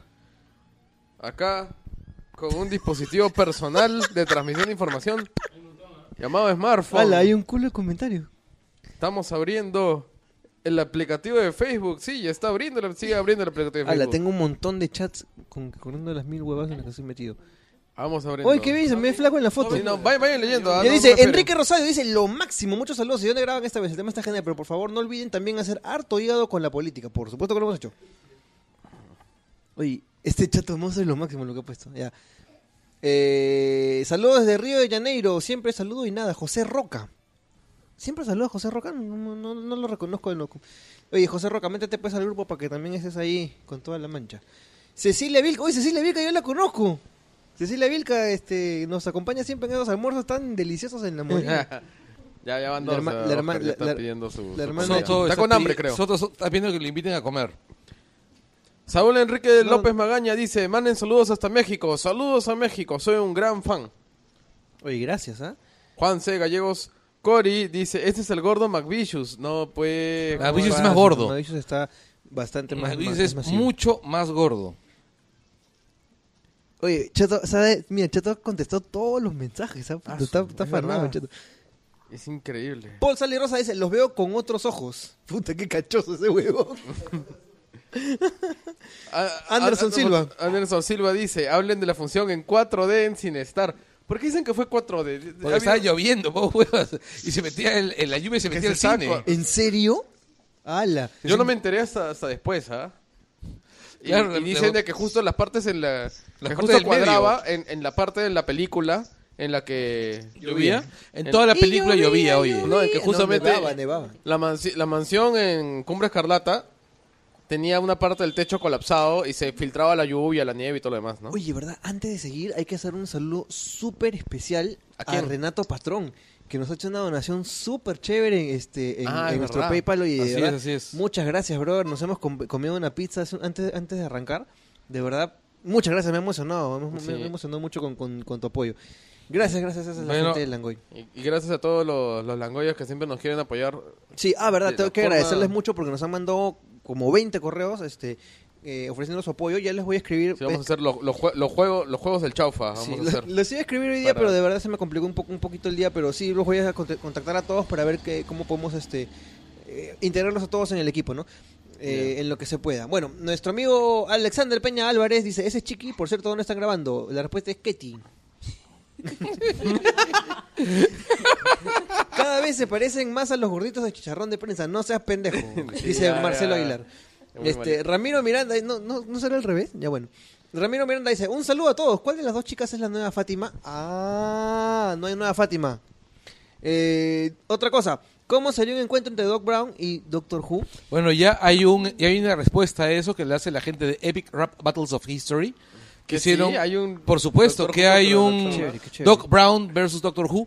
¿Y quién la ganó? eh? Obviamente. Eh, obviamente Doctor Doctor Who, pues, ¿no? Porque claro, porque hay, porque hay 13. O sea, hay Ah, qué, 13. pe- qué pendejo. Who. eh. Se terminó en José Bu- Cisneros Bukake, Solares dice, saludo gente langollera, estoy esperando con ansias el sábado para ver al Dream Team de los podcast peruanos en el Más Gamer. Eso va a estar bien chévere, Felipe. ¿ah? Sí. Uy, sí, no, bien. sí, a- agárrense los chones. Ahí Pues, vamos a ir a... Voy a, voy a ver si lo puedo grabar porque esa va a estar digno de grabarse. Sí, Sí, saludos claro, a todo el equipo de trabajo. ¿Quién dijo eso? Salui a Dextre. Salud, oye, qué raro tu nombre. Sí, Salud. ¿no? David Alcalde. Saludos al equipazo de El Angoy. ¿Por qué no veo a Fátima en la foto? porque no está. Soy su fan. Fátima está, este, se- no- supongo que no llegó porque se le complicó por el programa, ¿no? Sí. Eh, dice que es su fan. Y a ver si en otro programa le manda saludos, vamos a, a- a decirle. Que le mande Éxitos. saludos en Superman TV. Eh, No se olviden meter a su chiquita al impresentable Cipende, que ya le metimos. Peter Balivian nos dice saludos a todos y gracias por la función de Crimson Peak. No, de nada, y gracias también a la gente fanático del cine. David Ramos R dice saludos a la invitada más frecuente Fátima Toche. Sí, y Alexander Peña Álvarez le responde, es que Fátima ya subió de level ya que ahora trabaja en TV. Luis Navarro dice, este es el special Back to the Future. Yeah, yeah, Mr. Así es, este es. Javier Abad dice saludos. Walter Calderón dice, ¡Uy! Ya era hora. Guillermo Sánchez dice, nuevamente, un saludo para la gente, que el chato no lea los mensajes. Uy, ¿por qué? Uy, ya ¿Por estás, qué? estás contestando los todos. no, No, sé que ya no, ya te fregaste, toma, toma tu micro. Dice, Chato, léelos. Lee, pe, huevón. Ya. Julio CH nos manda saludos desde Guaral. Claro que acá nos escuchan desde Guaral hasta la Antártida. Por supuesto. Luego, Carlos Guamán, saludos a todos. Este, habla sobre la mandarina de Oscar. Desde que Choto cubrió a Milagros Creo Leiva que por eso no quieren que lo lea, porque no lee el saludo. Si no, Carlos Guamán dice, saludos gente, una consulta, de que Oscar cubrió a Milagros Leiva y ella le dio su mandarina. Te dio, su- Te dio una mandarina. espérate. Una mandarina. No, le- No, te dio su mandarina. les voy a explicar, les voy a contar cuál es la historia con, con- con Milagros Leiva. Lo que pasa es que el- el- la semana pasada Milagros Leiva no llegó por un tema la personal a de la Milagros radio. Entonces la mitad de su programa le hizo Tafur y la segunda mitad lo hizo este pechito. ¿Ya? El problema ha sido, es que que yo estaba en mi hora de almuerzo cuando me llaman a decirme, no está Milagros, necesitamos a alguien que, que, que, que conduzca. Y yo estaba, estaba comiéndome mi chaufa al frente, de- de- en el chifa del frente. He tenido que salir así con el, con, con, con el aeropuerto saliéndose. Y este, y ya pues fue, fue- y salió bacán. Como- Sí, salió bien, o sea, Sí, yo sí. escuché, está- es- al menos mejor que Milagros Leiva sonabas. O sea, Bueno, la cosa es que Milagros hoy día, hoy día me, me agradeció por haberla a- apoyado y este y ella tiene pues un, un gag recurrente, así como nosotros tenemos los gags recurrentes con la electricidad del Chato Mauser o cosas así, y ella tiene un gag recurrente con su mandarina. Que ella siempre pide que la gente del mercado de Santa Rosa que está cerca de la radio le mande su mandarina. Y le suele mandar, ¿ah? Tiene su hinchada. Y incluso una vez fue un heladero y le, le regaló helado. Entonces dice que nos va, que me va a dar mandarina a mí. Ya te va a envenenar Lo ahí, que maldito, quiero, lo que quiero es que, este, si, no creo que escuche esto Milagro, pero si, lo que quiero es chaufa, no mandarina. Seguimos. Daniel Aini dice, Chiqui es el hermano gordito de Felipe Davis. No sé por Nos dónde, han emparentado, Chiqui. Bueno, no sé por dónde, pues es. No hay un aire, creo, ¿ah? Bueno, pero será motivo para un almuerzo en la monita. sí. Ese, Nunca ese lo sabrán, nunca Jean lo Paul sabrán. Alejandro Matos Rojas dice, y así joden el precio de McVicious, ¿qué tal, qué tal ostra? Sí, no, pues, en serio, No, tienes razón. somos en serio, compadre, te lo aseguro, te lo aseguro. Exacto, o sea, McVicious ya entra en una categoría cósmica. No, es que ya... O sea, en realidad, o sea, McVicious es el eslabón perdido entre Azatot y Bacaláctica. Iván González dice, hablen de la paradoja de Bootstrap en la creación del rock and roll. Ah, Sí lo haremos. interesantísimo. Claro, sí. Y sobre el futuro distópico de Donald Trump, digo Biff Tannen. Que también lo vamos a mencionar, el hecho de que fue inspirado en... Waldo Triángulo volverá del pasado para opinar sobre BTTF. Tal vez, tal vez, tal vez, muchachos. No, Paul por dice, cierto, saludos para Gabe Newell. Ahora- ahora ¿Qué- ¿Cuál de todos puede ser Gabe Newell? Está complicado, ¿ah? Si nos fusionamos todos somos Gabe Newell, creo. Yo creo que sí. Nos ¿Ya qué más confundimos dice? todos, somos McVicious. Ernesto Cápez, Fátima renunció. No. Joel Martínez Nanete dice, saludos gente. David Ramos R dice, saludos para la invitada más frecuente. Otra vez dice la misma huevada. Y Luen Mendoza, Luen Mendoza dice, hablen del tráiler de Marvel Jessica Jones. No hemos hablado de eso, rapidito. Bertman, De la puta madre. Recontra bien hecho. Cherito, Feliz, hermoso. Chiqui. Está súper bien. Sobre todo porque sale Luke Cage. Chato Mauser. Pica, pica, pica. Pikachu. Pica. Felipe. Ya, yo lo vi y, y me pareció tan paja, en especial porque el villano se ve bien paja. Que es raro cuando, ve- cuando ves un villano así que le sale una serie de Marvel y dices, wow, ¿cuál es de los Avengers recién podría hacerle el par a ese brother? Pues. Exacto. Porque de verdad ya tú lo ves que, que se ve bien. O sea, un villano pues no solamente bien interpretado, sino con categoría de poder, ¿no? O sea, Sí. Y es que es David Tennant. Aparte es David Tennant. ¿Cómo solucionas eso? Que además es David Tennant que los por lo general Jubians. Chadito suspirando desde hace varios años, ¿no? Bueno, yo, yo suscribo nomás lo que dice Felipe. De verdad, lo mejor que me pareció ha sido el villano. De verdad, paltea. No, claro, claro. Y era algo que teníamos claro, claro casi todos los que hemos visto Doctor Who, ¿no? Tennant es un grandísimo actor. Ahí está Chato Mauser. Es- Ahora, el próximo año lo veremos justo a, a Kingpin cuando se formen de Defenders. Oye, Eso a ser- esa sí, el dupla, de, vi- Defenders, pues claro. esa Oye, dupla de villanos sí va a dar miedo. ¿ah? No, Y ya pero además, salió- ya recuerden que faltan los villanos, los villanos de Luke Cage y de Iron Fist. Y los villanos de Iron Fist suelen ser bien hijos Ahora, de puta. Justo para aprovechar hablando, chinitos. parece que Iron Fist va a demorar un poco más y están pensando en sacar este Punisher antes que Iron. Porque, ya hay está un- seleccionado. ¿no? Hay- hay Claro, un- y hay actor ya. Claro, no, además hay un problema este, con la producción de Iron por el tema de cómo es el cómic también. Sí. ya, ¿cómo es repito, Ivonne? Ivonne, tu opinión sobre, sobre Jessica Jones. A mí, me encan- a mí me encantó, me encantó, me encantó, me encantó. Listo. Y con esto nos vamos al tema de principal. fondo principal. Aquí está, y justo lo tengo. ¡Éntrale!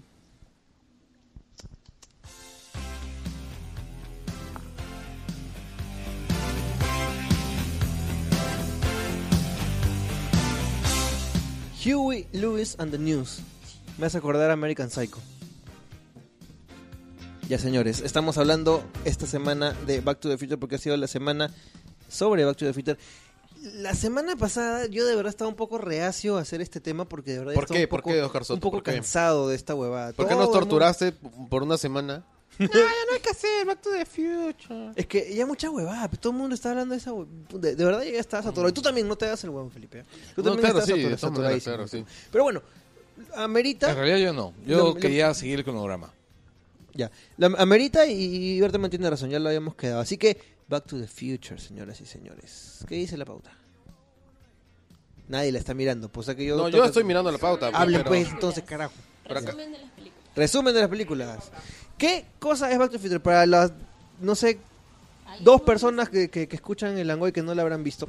Es una película que cuenta en un plan ligero, divertido y entra- bastante entrañable. eh, la historia de viajes en el tiempo de dos personajes también bastante entrañables, ¿no? Marty McFly y Doc Brown. Doc Brown es un científico loco eh, que misteriosamente su único amigo es un adolescente. Y no es el sodalicio de este Doc Brown. ya eh, que es un mega hipergenio loco que ha descubierto cómo viajar por el tiempo y este su amigo Martin McFly pues este es como que su compinche su compañero de aventuras Es un ¿no? sidekick, ¿no? O sea, eh, es que también hay una cosa que, que se- es un argumento recurrente en el cine de ciencia ficción norteamericano hasta los ochentas, más o menos, ¿no? Cuando empezó a entrar la paranoia de la pedofilia.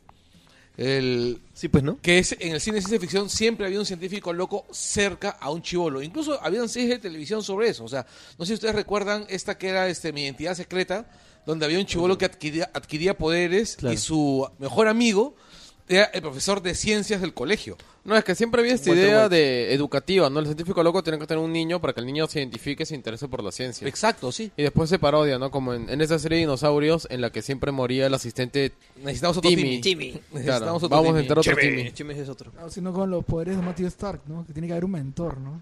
Claro claro claro bueno la cosa es que eh, eh, Marty McFly es testigo de la, de la- del asesinato de Doc Brown y regresa al pasado en, en la máquina en el entrañable En el DeLorean. DeLorean En para el DB-02. evitar ese ese ese momento ah entonces ahí se desata pues toda una serie Pero de él se- paradojas él se va por error porque él se está escapando de los libios. Ah, claro. Mm, Pero, claro. Lo, pero lo, lo que termina haciendo pues es buscando la manera de evitar y obviamente Doc Brown como es un científico y tiene cierto código ética prefiere no no saber qué cosa ha pasado con él en el futuro y evita a toda costa de que Marte se lo diga. Pero, ¿qué, el- pero ¿qué ocurre? O sea, para eso hay que ponernos un poquito en, en situación. O sea, este Martin McFly, Martin McFly es este, es un tipo, es un muchacho que vive en un lugar disfuncional, con una familia que es realmente miserable, realmente miserable. No, no es ni tan disfuncional ni tan miserable. Es como que una familia triste. Es lo que los gringos Eh, dirían lame. No, sí es miserable. O sea, el, el bully del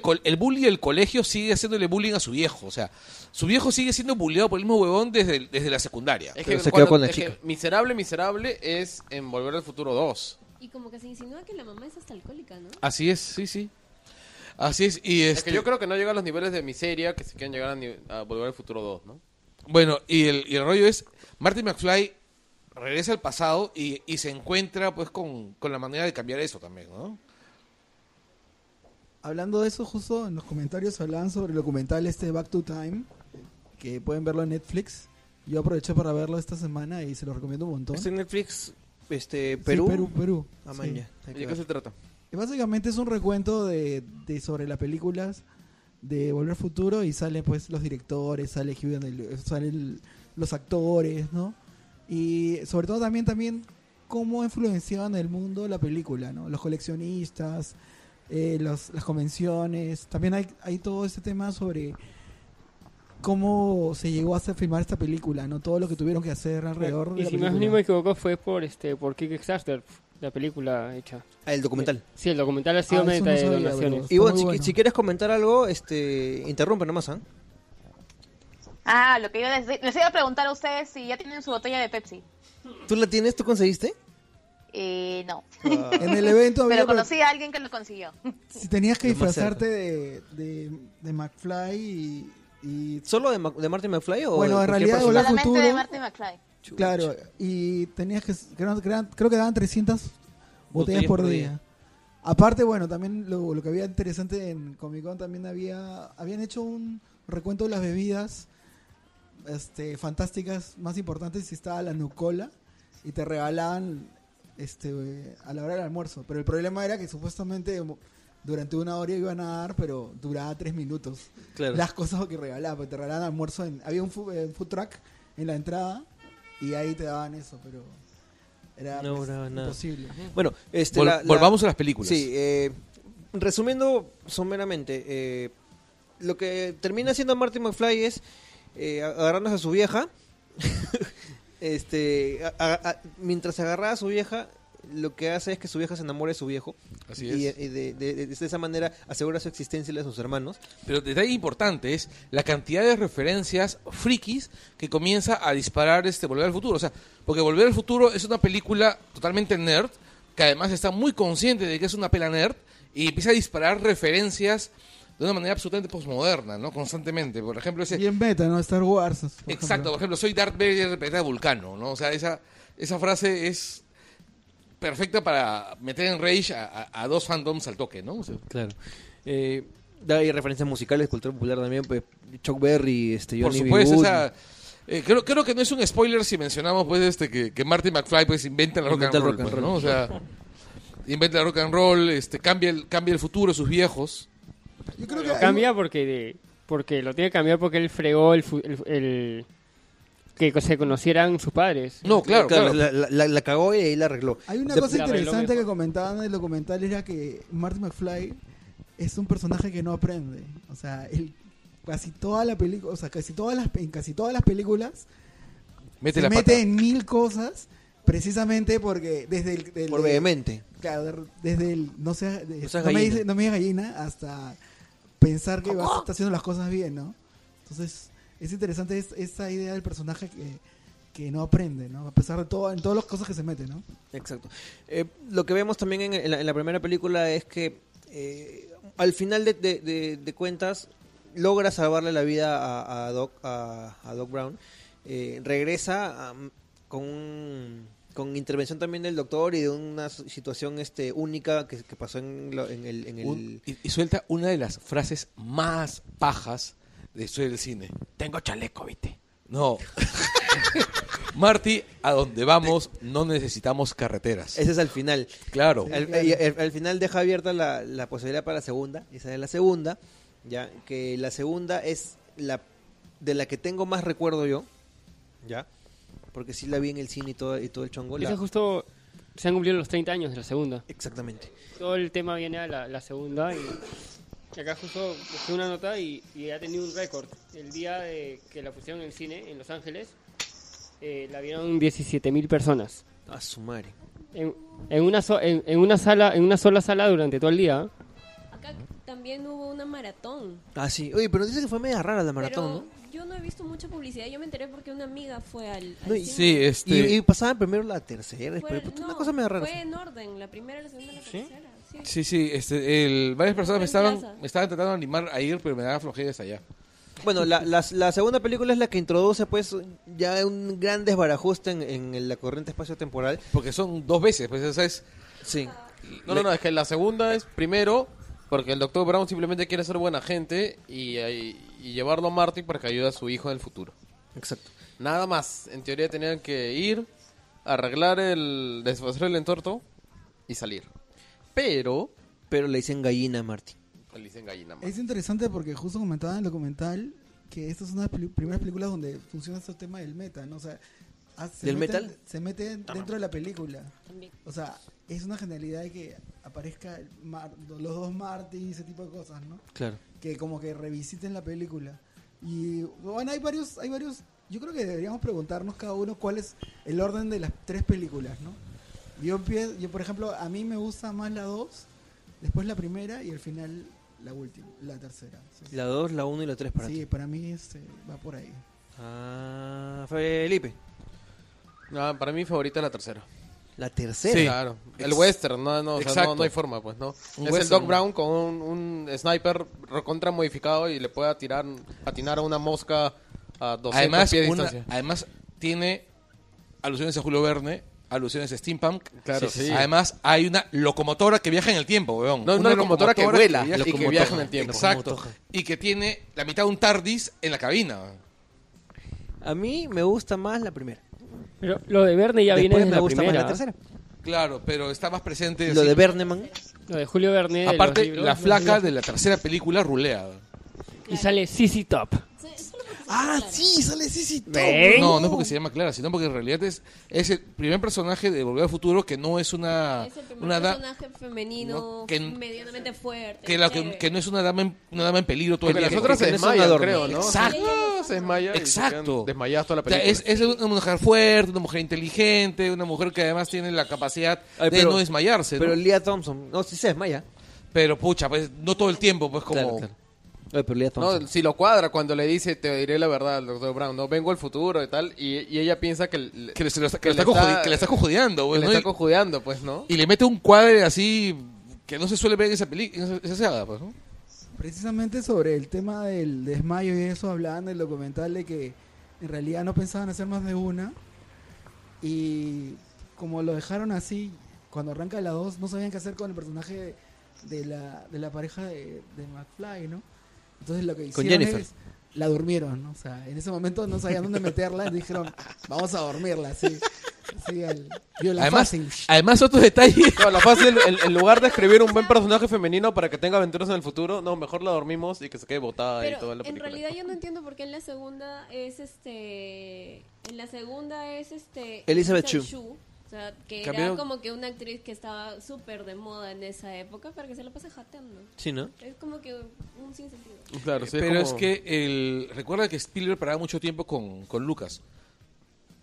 Hay Ah, cosas. Se le hay, pegó medio cosas, hay cosas que se pegan. Ah, ya. hay Claro, cosas claro. que se pegan, ¿no? O sea, el cretinismo congénito de Lucas puede habérsele pegado un poco a, a Spielberg. Bueno, pero Alguna vez yo he leído las transcripciones de, de las reuniones que tenían cuando estaban craneando Indiana Jones y, y que saben las conversaciones que hay entre Lucas y Spielberg. Es nunca de risa. Eso. A la dicen que Lucas, eh, pues digamos, en general, eh, como que de cada 10 ideas, no eran estupideces y, uno, y una era una genialidad. Entonces una dice, claro, y él tiene que usar un látigo. Y el látigo, pues, es básico en Indiana Jones. Claro, sí, sí, Entonces, sí, Claro, Ese, ese es Lucas, ¿no? Que en un momento dijo, claro, y que, y que esos patas en el espacio no pelean con pistolas, pelean con espadas láser. Y ya... Pero es que también muchas veces no es la idea, es la ejecución de la idea. Pero- Y, y bueno, o sea, pudo haber sido pues este, que aparezca pues Sardos. O sea, Sean Connery en Sardos con un látigo en vez de una pistola Oye, y no pegaba. Sean. Connery en Sardosa es lo máximo, weón. Claro. Pero, Sardo. El pene es malvado, el pene es malvado. Ojo que, este- que, que el tema de Indiana Jones, yo conversé con Esteranco y Esteranco contaba que estaba, eh, que era cierto esto de que, de que venía esta película de los incas, ¿no? No sé si han visto esa película. Ah, el- el- la, la maldición de los Con- incas. un- Claro, con imperio de y Satanás. todo. Claro, sí, era con Charlton Heston, pues. Claro, con Charles Heston, pero el que le había puesto el látigo era... Esteranco decía que había sido él. ¿ah? Ah, bueno. ¿Esteranco? Esteranco, sí. Entonces ahí creo que hay un debate No, sobre el látigo de Y que de además si lo dice Esteranco, o sea, le creo. Yo le creo más a Esteranco. Esteranco es un Claro, genio. sí, No, de además. Esteranco ser... Esteranco es mago encima. o sea, ¿Es es, mago? Sí. es una alucina porque es chatito y tiene el pelo así blanco, así, te habla así todo.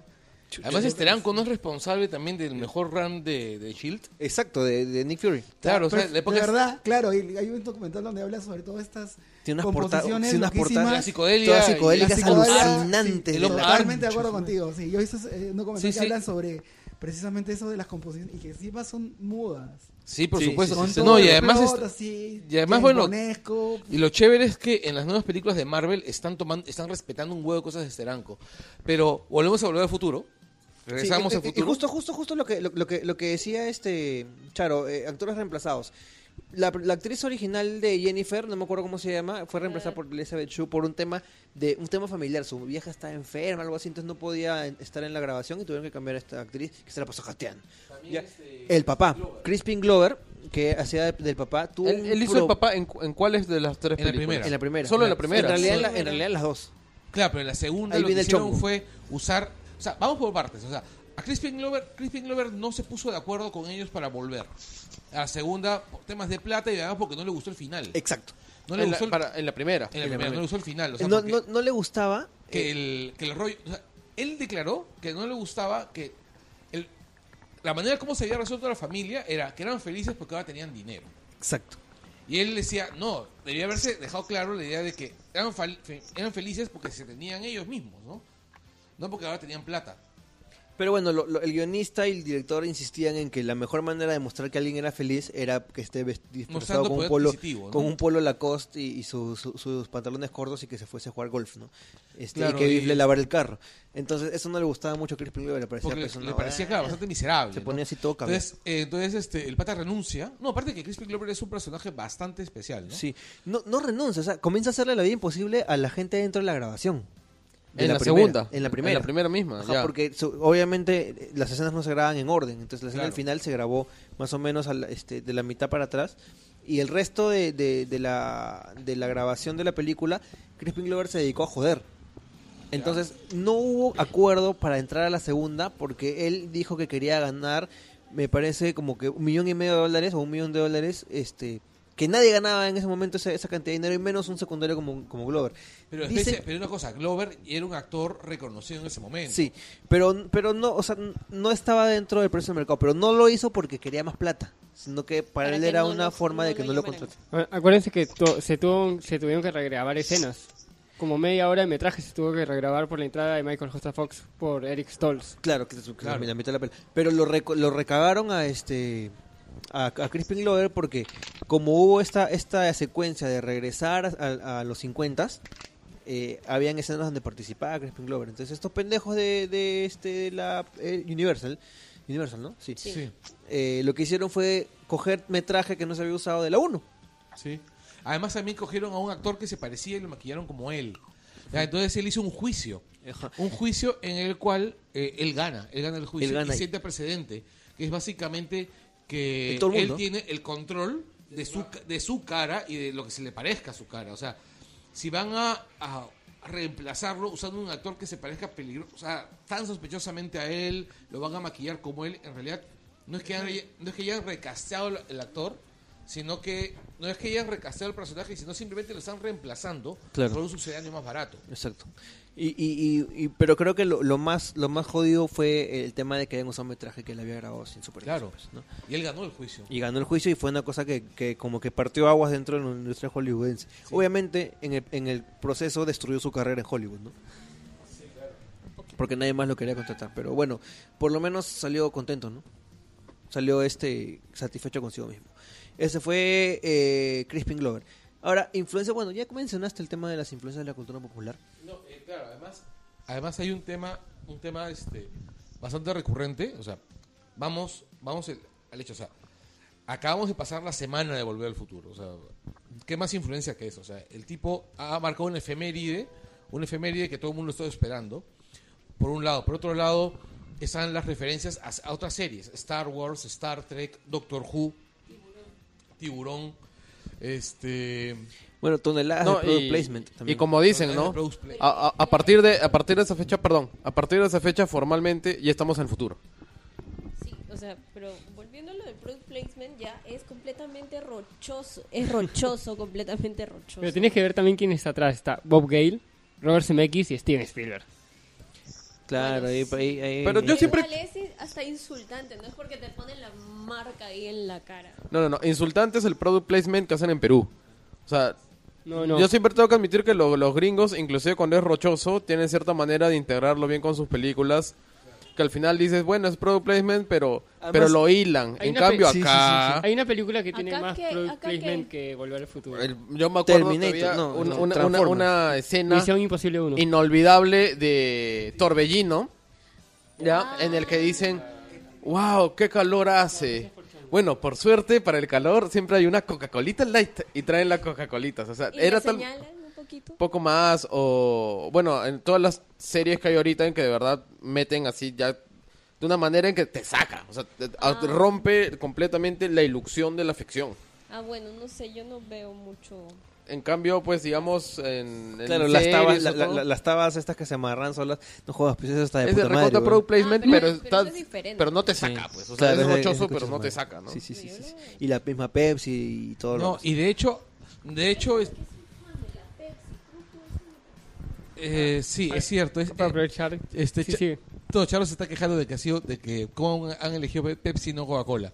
Pero en realidad a mí me parece que Clink, lo chévere, lo chévere del manejo de product, de product placement en Volver al Futuro es que todo el mundo ha deseado esos productos. Ay, por supuesto. Por O sea, supuesto. Ah, claro, La esa es, Pe- esa es una inversión de, es una inversión de 30 Pepsi. años, ¿no? Exacto, sí. Es la única Pepsi que yo sí quisiera Y hubo un no, chongo con el product placement. Hubo un chongo con el product placement en Volver al Futuro 2. ¿Ah, sí? que cuando este Zemeckis habla de la de la tabla de la Howard Ward, este todos creen que existe. Claro, O sea, la como verdadera y Mattel la línea en ese tiempo no había email nada. Todos llamaban a Mattel porque querían la tabla. Todos.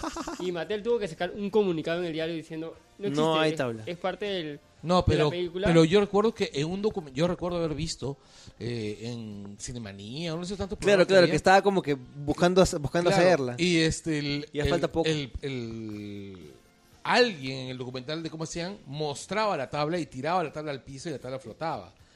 O sea, me imagino que Ya, Lo que pasa es que Es una broma, Lo ¿no? que pasa es que CMX por chonguero dijo que ya estaba preparado el, la tabla existía, pero que no habían logrado, o sea, no querían que saliera al mercado, ¿no?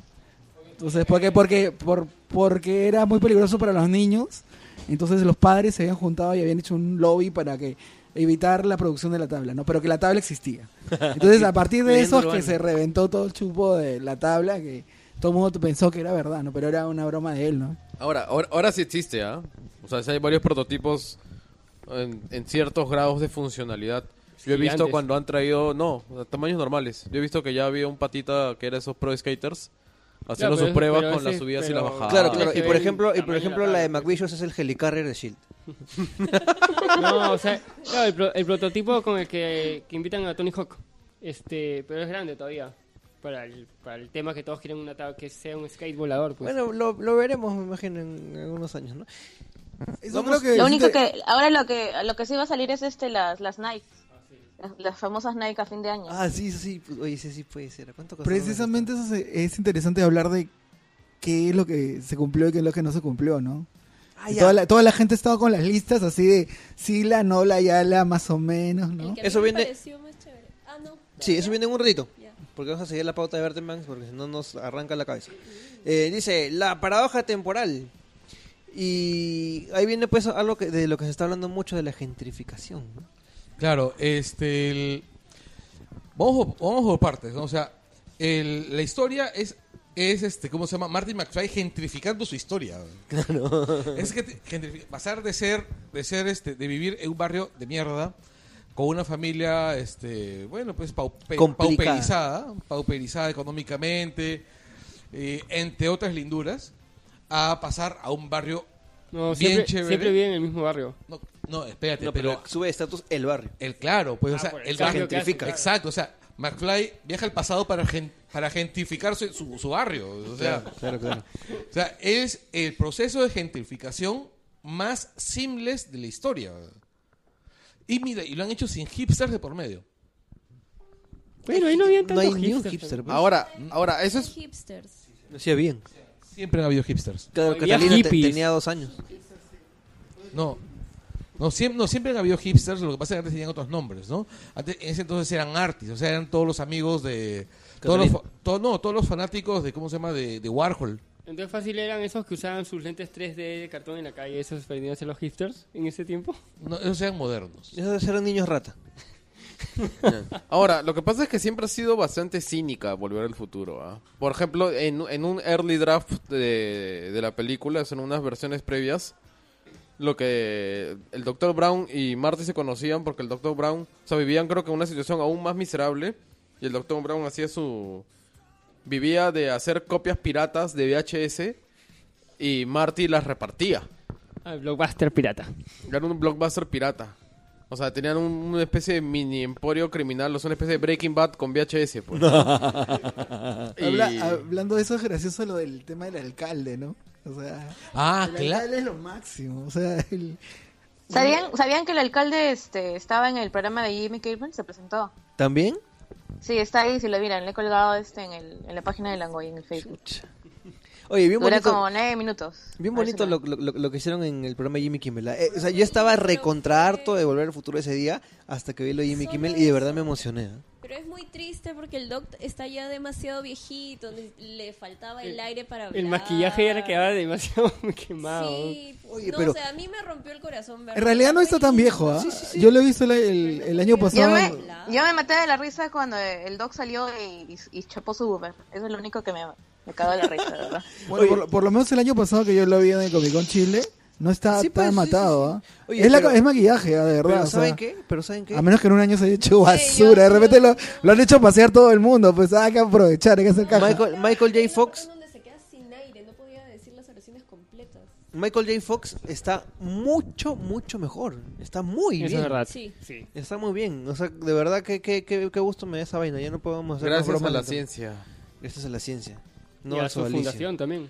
Que es, no, la- él, él, eh, su fundación es la que rema más en todo el mundo para, para encontrar No, la cura. sí, y, no, Y, y y eso- hablando de, de fundaciones y causas, ah, ¿se acuerdan del Ice Bucket Challenge? Ya. Ya ah, resulta que consiguió tanto dinero que se lograron grandes avances en un tratamiento que no solo puede ayudar al, a esa enfermedad, al- ya, sino también al Gehrig. Alzheimer. Maña, qué. Qué Ah, chévere. A ver si servía, carajo. De hecho, este, hasta donde tenía entendido, y yo ando permanentemente pendiente de, de- de los avances en Alzheimer, este, el- ya hay aprobado un tratamiento, un tratamiento que ha demostrado, este, ¿cómo se llama? ¿Efectividad? A- efectividad para, este, prácticamente detener el avance de la enfermedad una vez detectada. Que tengo que tomar eso ahorita. Este, el rollo es que, como tú sabes, que todos esos tratamientos aprobados pasan, pasan bastantes años hasta convertirse en no prohibitivos, ¿no? O sea, Espero que no me alcance entonces. sí, yo estoy esperando, yo calculo que a los 60 años yo voy a comenzar a desarrollar los síntomas, entonces sí llego, sí, llego.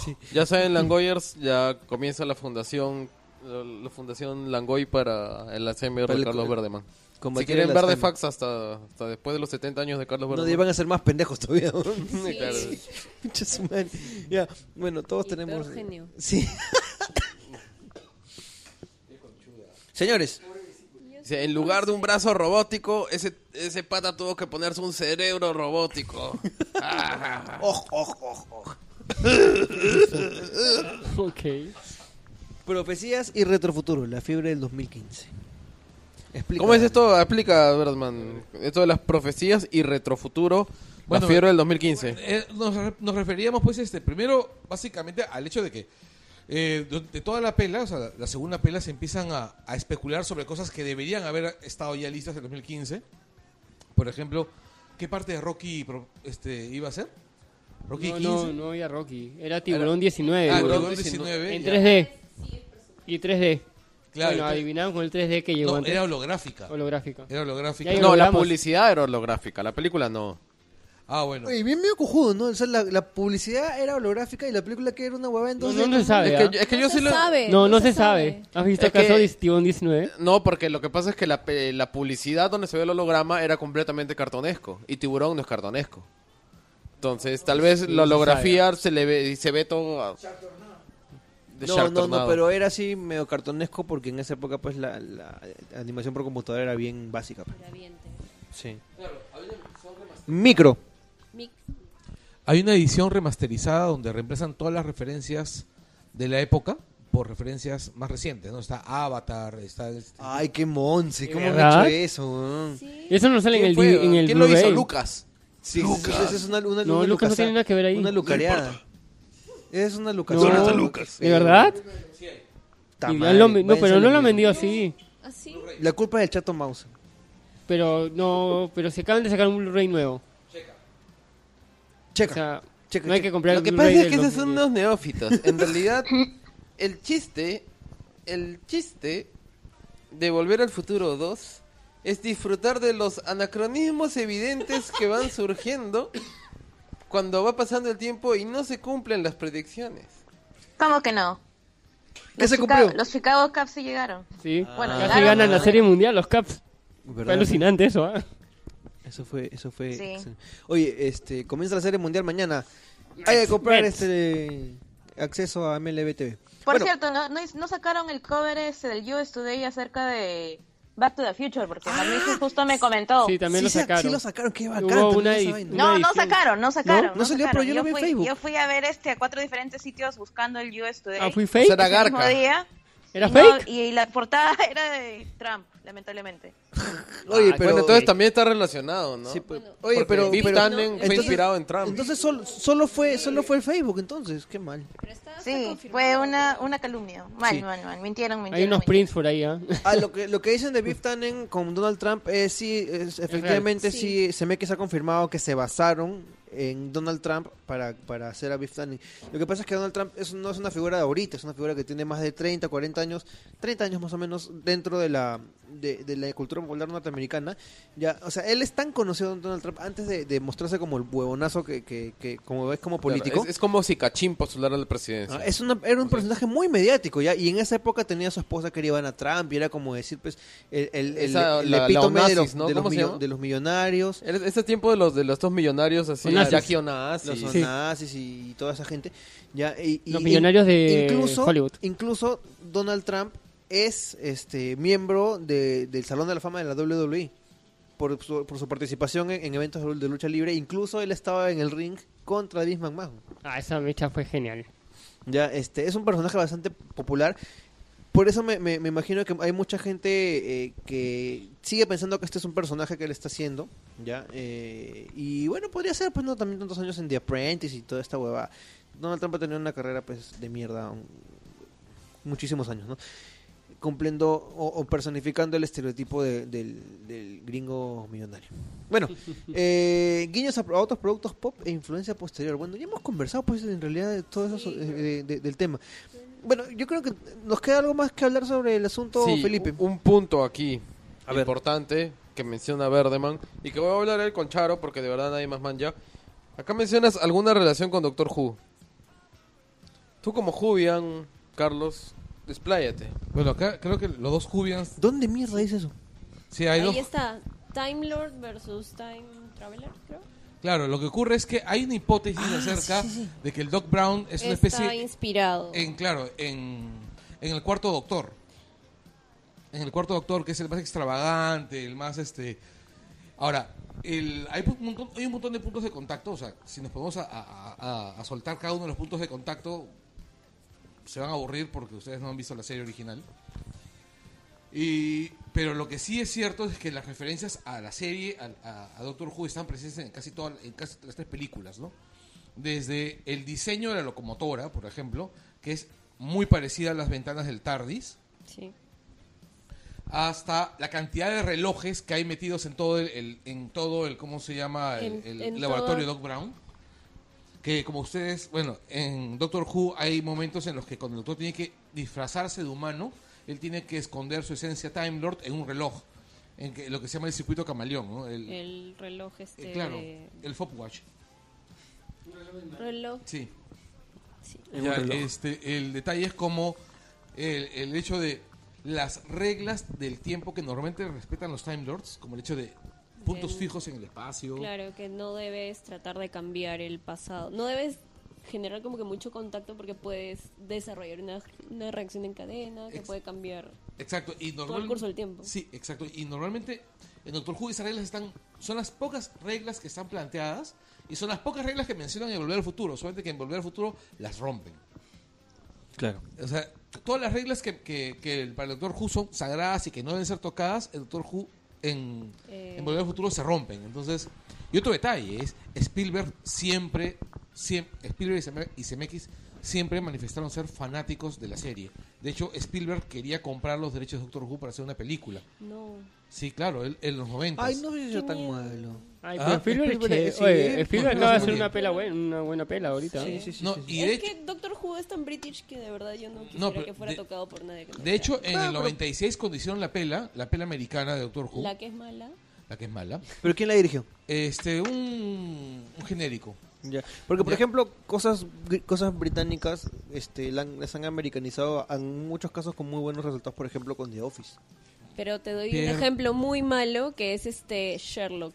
Es, Claro, es como una mierda, es horrible. Es una basura. O O sea, este... Le ah, pusieron otro nombre. Porque no- de Cherlo, verdad que cherlo. sería súper, súper frescura, por no decir otra cosa, que No, pero hay, hay, hay cosas peores, o sea, que, que se peor que hacer- Elementary. Sí, claro, claro que sí. De 80 Oye, House of Cards también es, es, es Ah, originalmente... Pero Bueno, la británica sí. es mucho mejor, me han dicho. Claro. La Y versión- Hasta de- que la veas no me tiene... Voy a que ver. No, de 80 Crowd, por Pero, ejemplo, bueno- hicieron un piloto, un piloto americano que es una vergüenza. Igual vamos a, a los viajes. Yo creo que lo que hablas de Bueno, hay de todo. romper, de romper las reglas del tiempo lo hacen porque son humanos. O sea, no, no son una, una entidad más, fu- más fuerte que sabe qué es lo que va, puede pasar. No, básicamente, Chato, a mí me parece que básicamente es por la No, la- vehemencia la- de Martin yo, McFly. no, ¿no? yo lo digo en, en la idea de que de, esta, de, de estos contactos de Doctor No, Who no, es con que en, en realidad, en realidad en, en Doctor Who siempre hay alguien con más experiencia, que es el doctor, que le dice, no la cagues. En, en Volver al Futuro hay alguien con más conocimientos que le dice, no lo cagues. La diferencia es el ascendiente, ¿no? El- En Doctor Who el, el, el companion tiene la suficiente sensatez de, de decir, bueno, si este pata que sabe más que yo me dice no la cagues, bueno, no la cago, ¿no? Y este y McFly pues es un insensato. Pero es Y que además calentón. creo, pero además de esas cosas, yo creo que es el equilibrio, porque en, en Doctor Who es la promesa de que tú siempre, o al menos mientras seas el companion del doctor, tú vas a estar viajando en el tiempo. Entonces, si quieres seguir siendo el companion, tú respetas las reglas. Pero en el caso de Doctor Who, tienes como que, de- perdón, de, de Back to the Future, tienes esto de que son viajes esporádicos que no han sido planeados y la idea de, del Doc Brown no es seguir viajando y explorando por diversión, sino es para solucionar problemas que han sucedido a partir de haber viajado en el tiempo. Además que en realidad no tiene un manual porque son los primeros viajes en el tiempo que hacen en su vida también. Tiene un maletín. Correcto. Entonces, terminamos. Eh, yo les recomiendo, hay un libro que ahorita lo pueden encontrar en Amazon, está en inglés, este cuesta 10 cocos, les costará con todo y shipping 15. Por Kindle también está 10 cocos, se llama We Don't Need Roads. The Making of the Back to the Future Trilogy. Está bien, bien, bien barato. Es una investigación muy, muy, muy interesante sobre todo lo que, lo que implicaron las películas. Hay entrevistas a CMX, a los actores. eh, Cuentan todo lo que ha pasado detrás del, del, del asunto de las películas. We Don't Need Roads se llama. Búscala Ah. en Amazon. Aparte, si, si quieren saber un poco más de nuestras ideas sobre viajes en el tiempo, les recomiendo que escuchen el Angoy de Terminator, Ah, donde sí, nos sí. soltamos, pues, digamos, un montón fumadas. sobre los cronocrímenes y un montón de películas que tienen que ver con, con viaje en el tiempo, porque, digamos, ni Terminator ni Volver al Futuro son las películas más redondas, ¿no? En, en En cuanto a su tema de paradojas y eso, ¿no? No, creo que la película más redonda de viajes en el tiempo es Primer. No la. Primer, que es una película que se hizo creo que con 50 mil dólares, que es sobre viajes temporales dentro de una máquina del tiempo que podía bajarse de dos o tres días. Creo que son, son, son matemáticos los que lo hicieron, Sí, creo. así O sea, son es bien matemáticos. estricta la película. Sí, es, es, es científicamente bastante rígida, pero y la, y la historia es tan tensa que terminas cansado. La buscaremos. Sí. Buscaremos. Oye, ya, eh, entonces para terminar, gente, eh, vamos a retomar una tradición muy feliz del, del Langoy. Que antes de... Y les recomiendo comprar el Blu-ray que salió hace unas semanas porque Es De acá remasterizado. de acá de acá muchos años no va a haber este remake ni spin-off por un tema de los contratos de Bob Gale y CMX. ¿Ah, sí? La única manera de que sea un remake es que ellos acepten o estén muertos. Remake.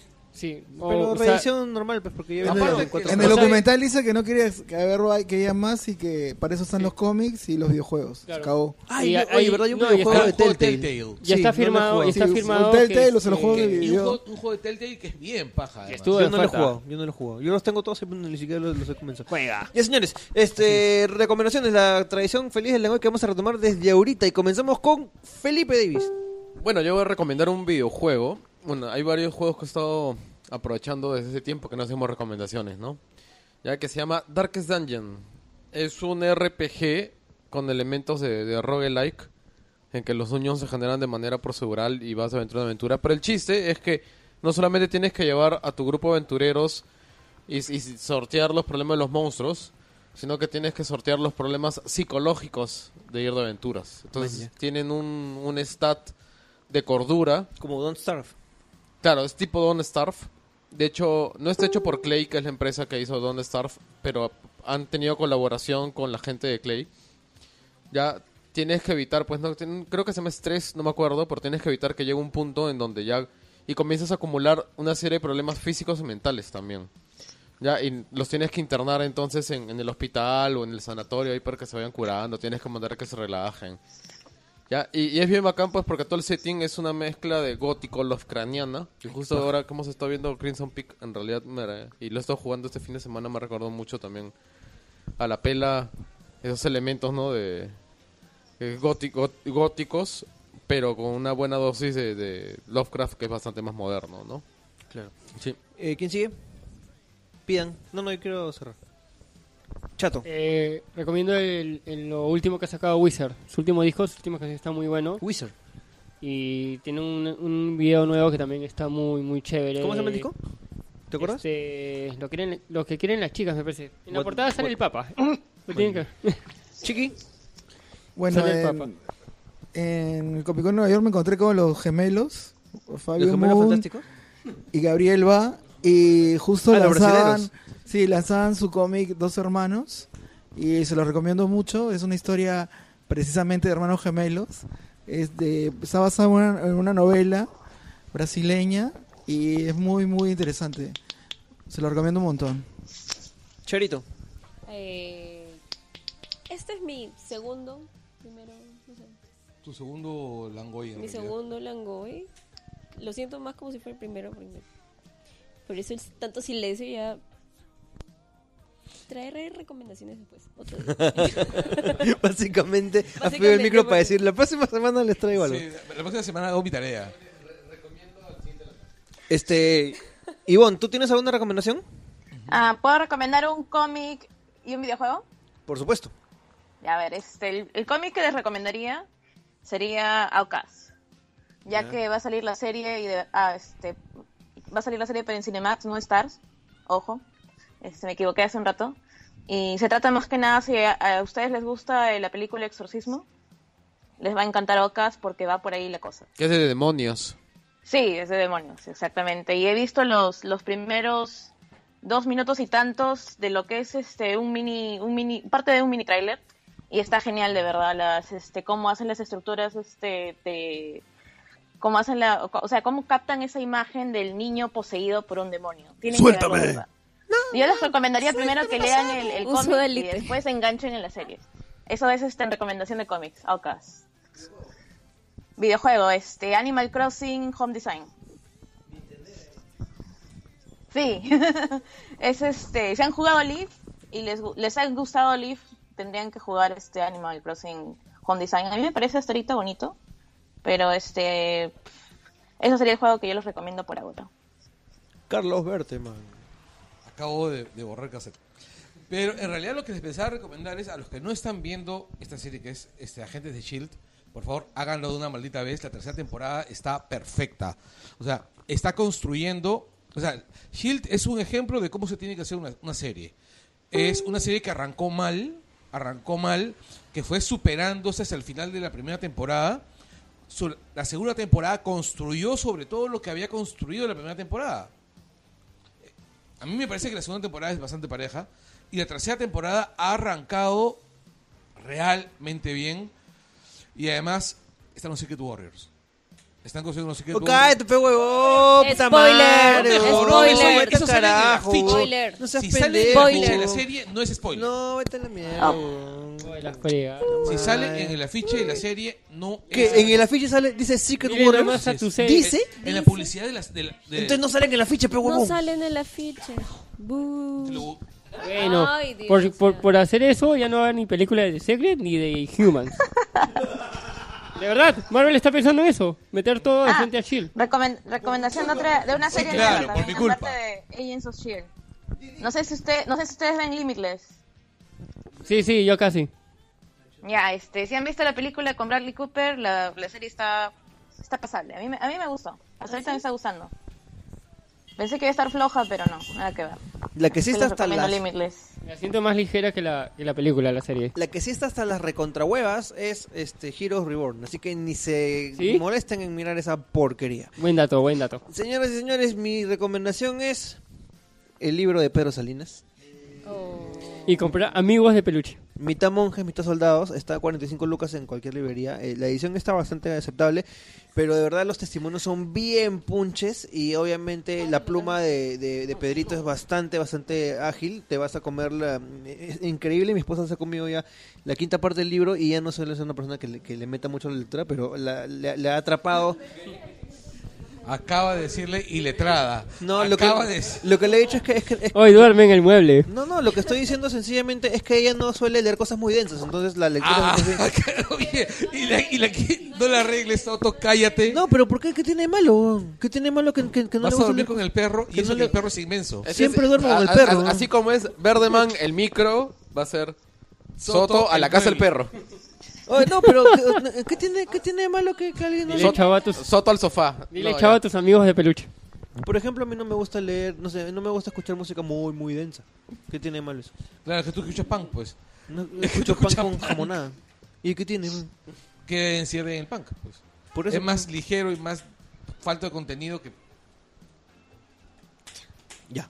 Bueno, eh, Ah. como, le, como le decía, este es una... ¿Qué mierda es eso? El afiche de la serie. Con. Ay, sí, qué espeso, ya. Ay, ya, qué pesado que eres. La acaba de photoshopear, creo, Carlos Sí, sí, Verdeman. sí, ahí en su, en su Galaxy. Ya, lo que le decía, la lectura es bien, bien, bien ligera, bien, bien dinámica, te lo lees en dos patadas. ya, este, considerando incluso que el libro este, lo compramos ayer en la tarde, ya, y Bueno, Pedro Salinas escribe ameno, pues, ¿no? Siempre Sí, ha sido sí, sí. un tipo bastante ameno para escribir.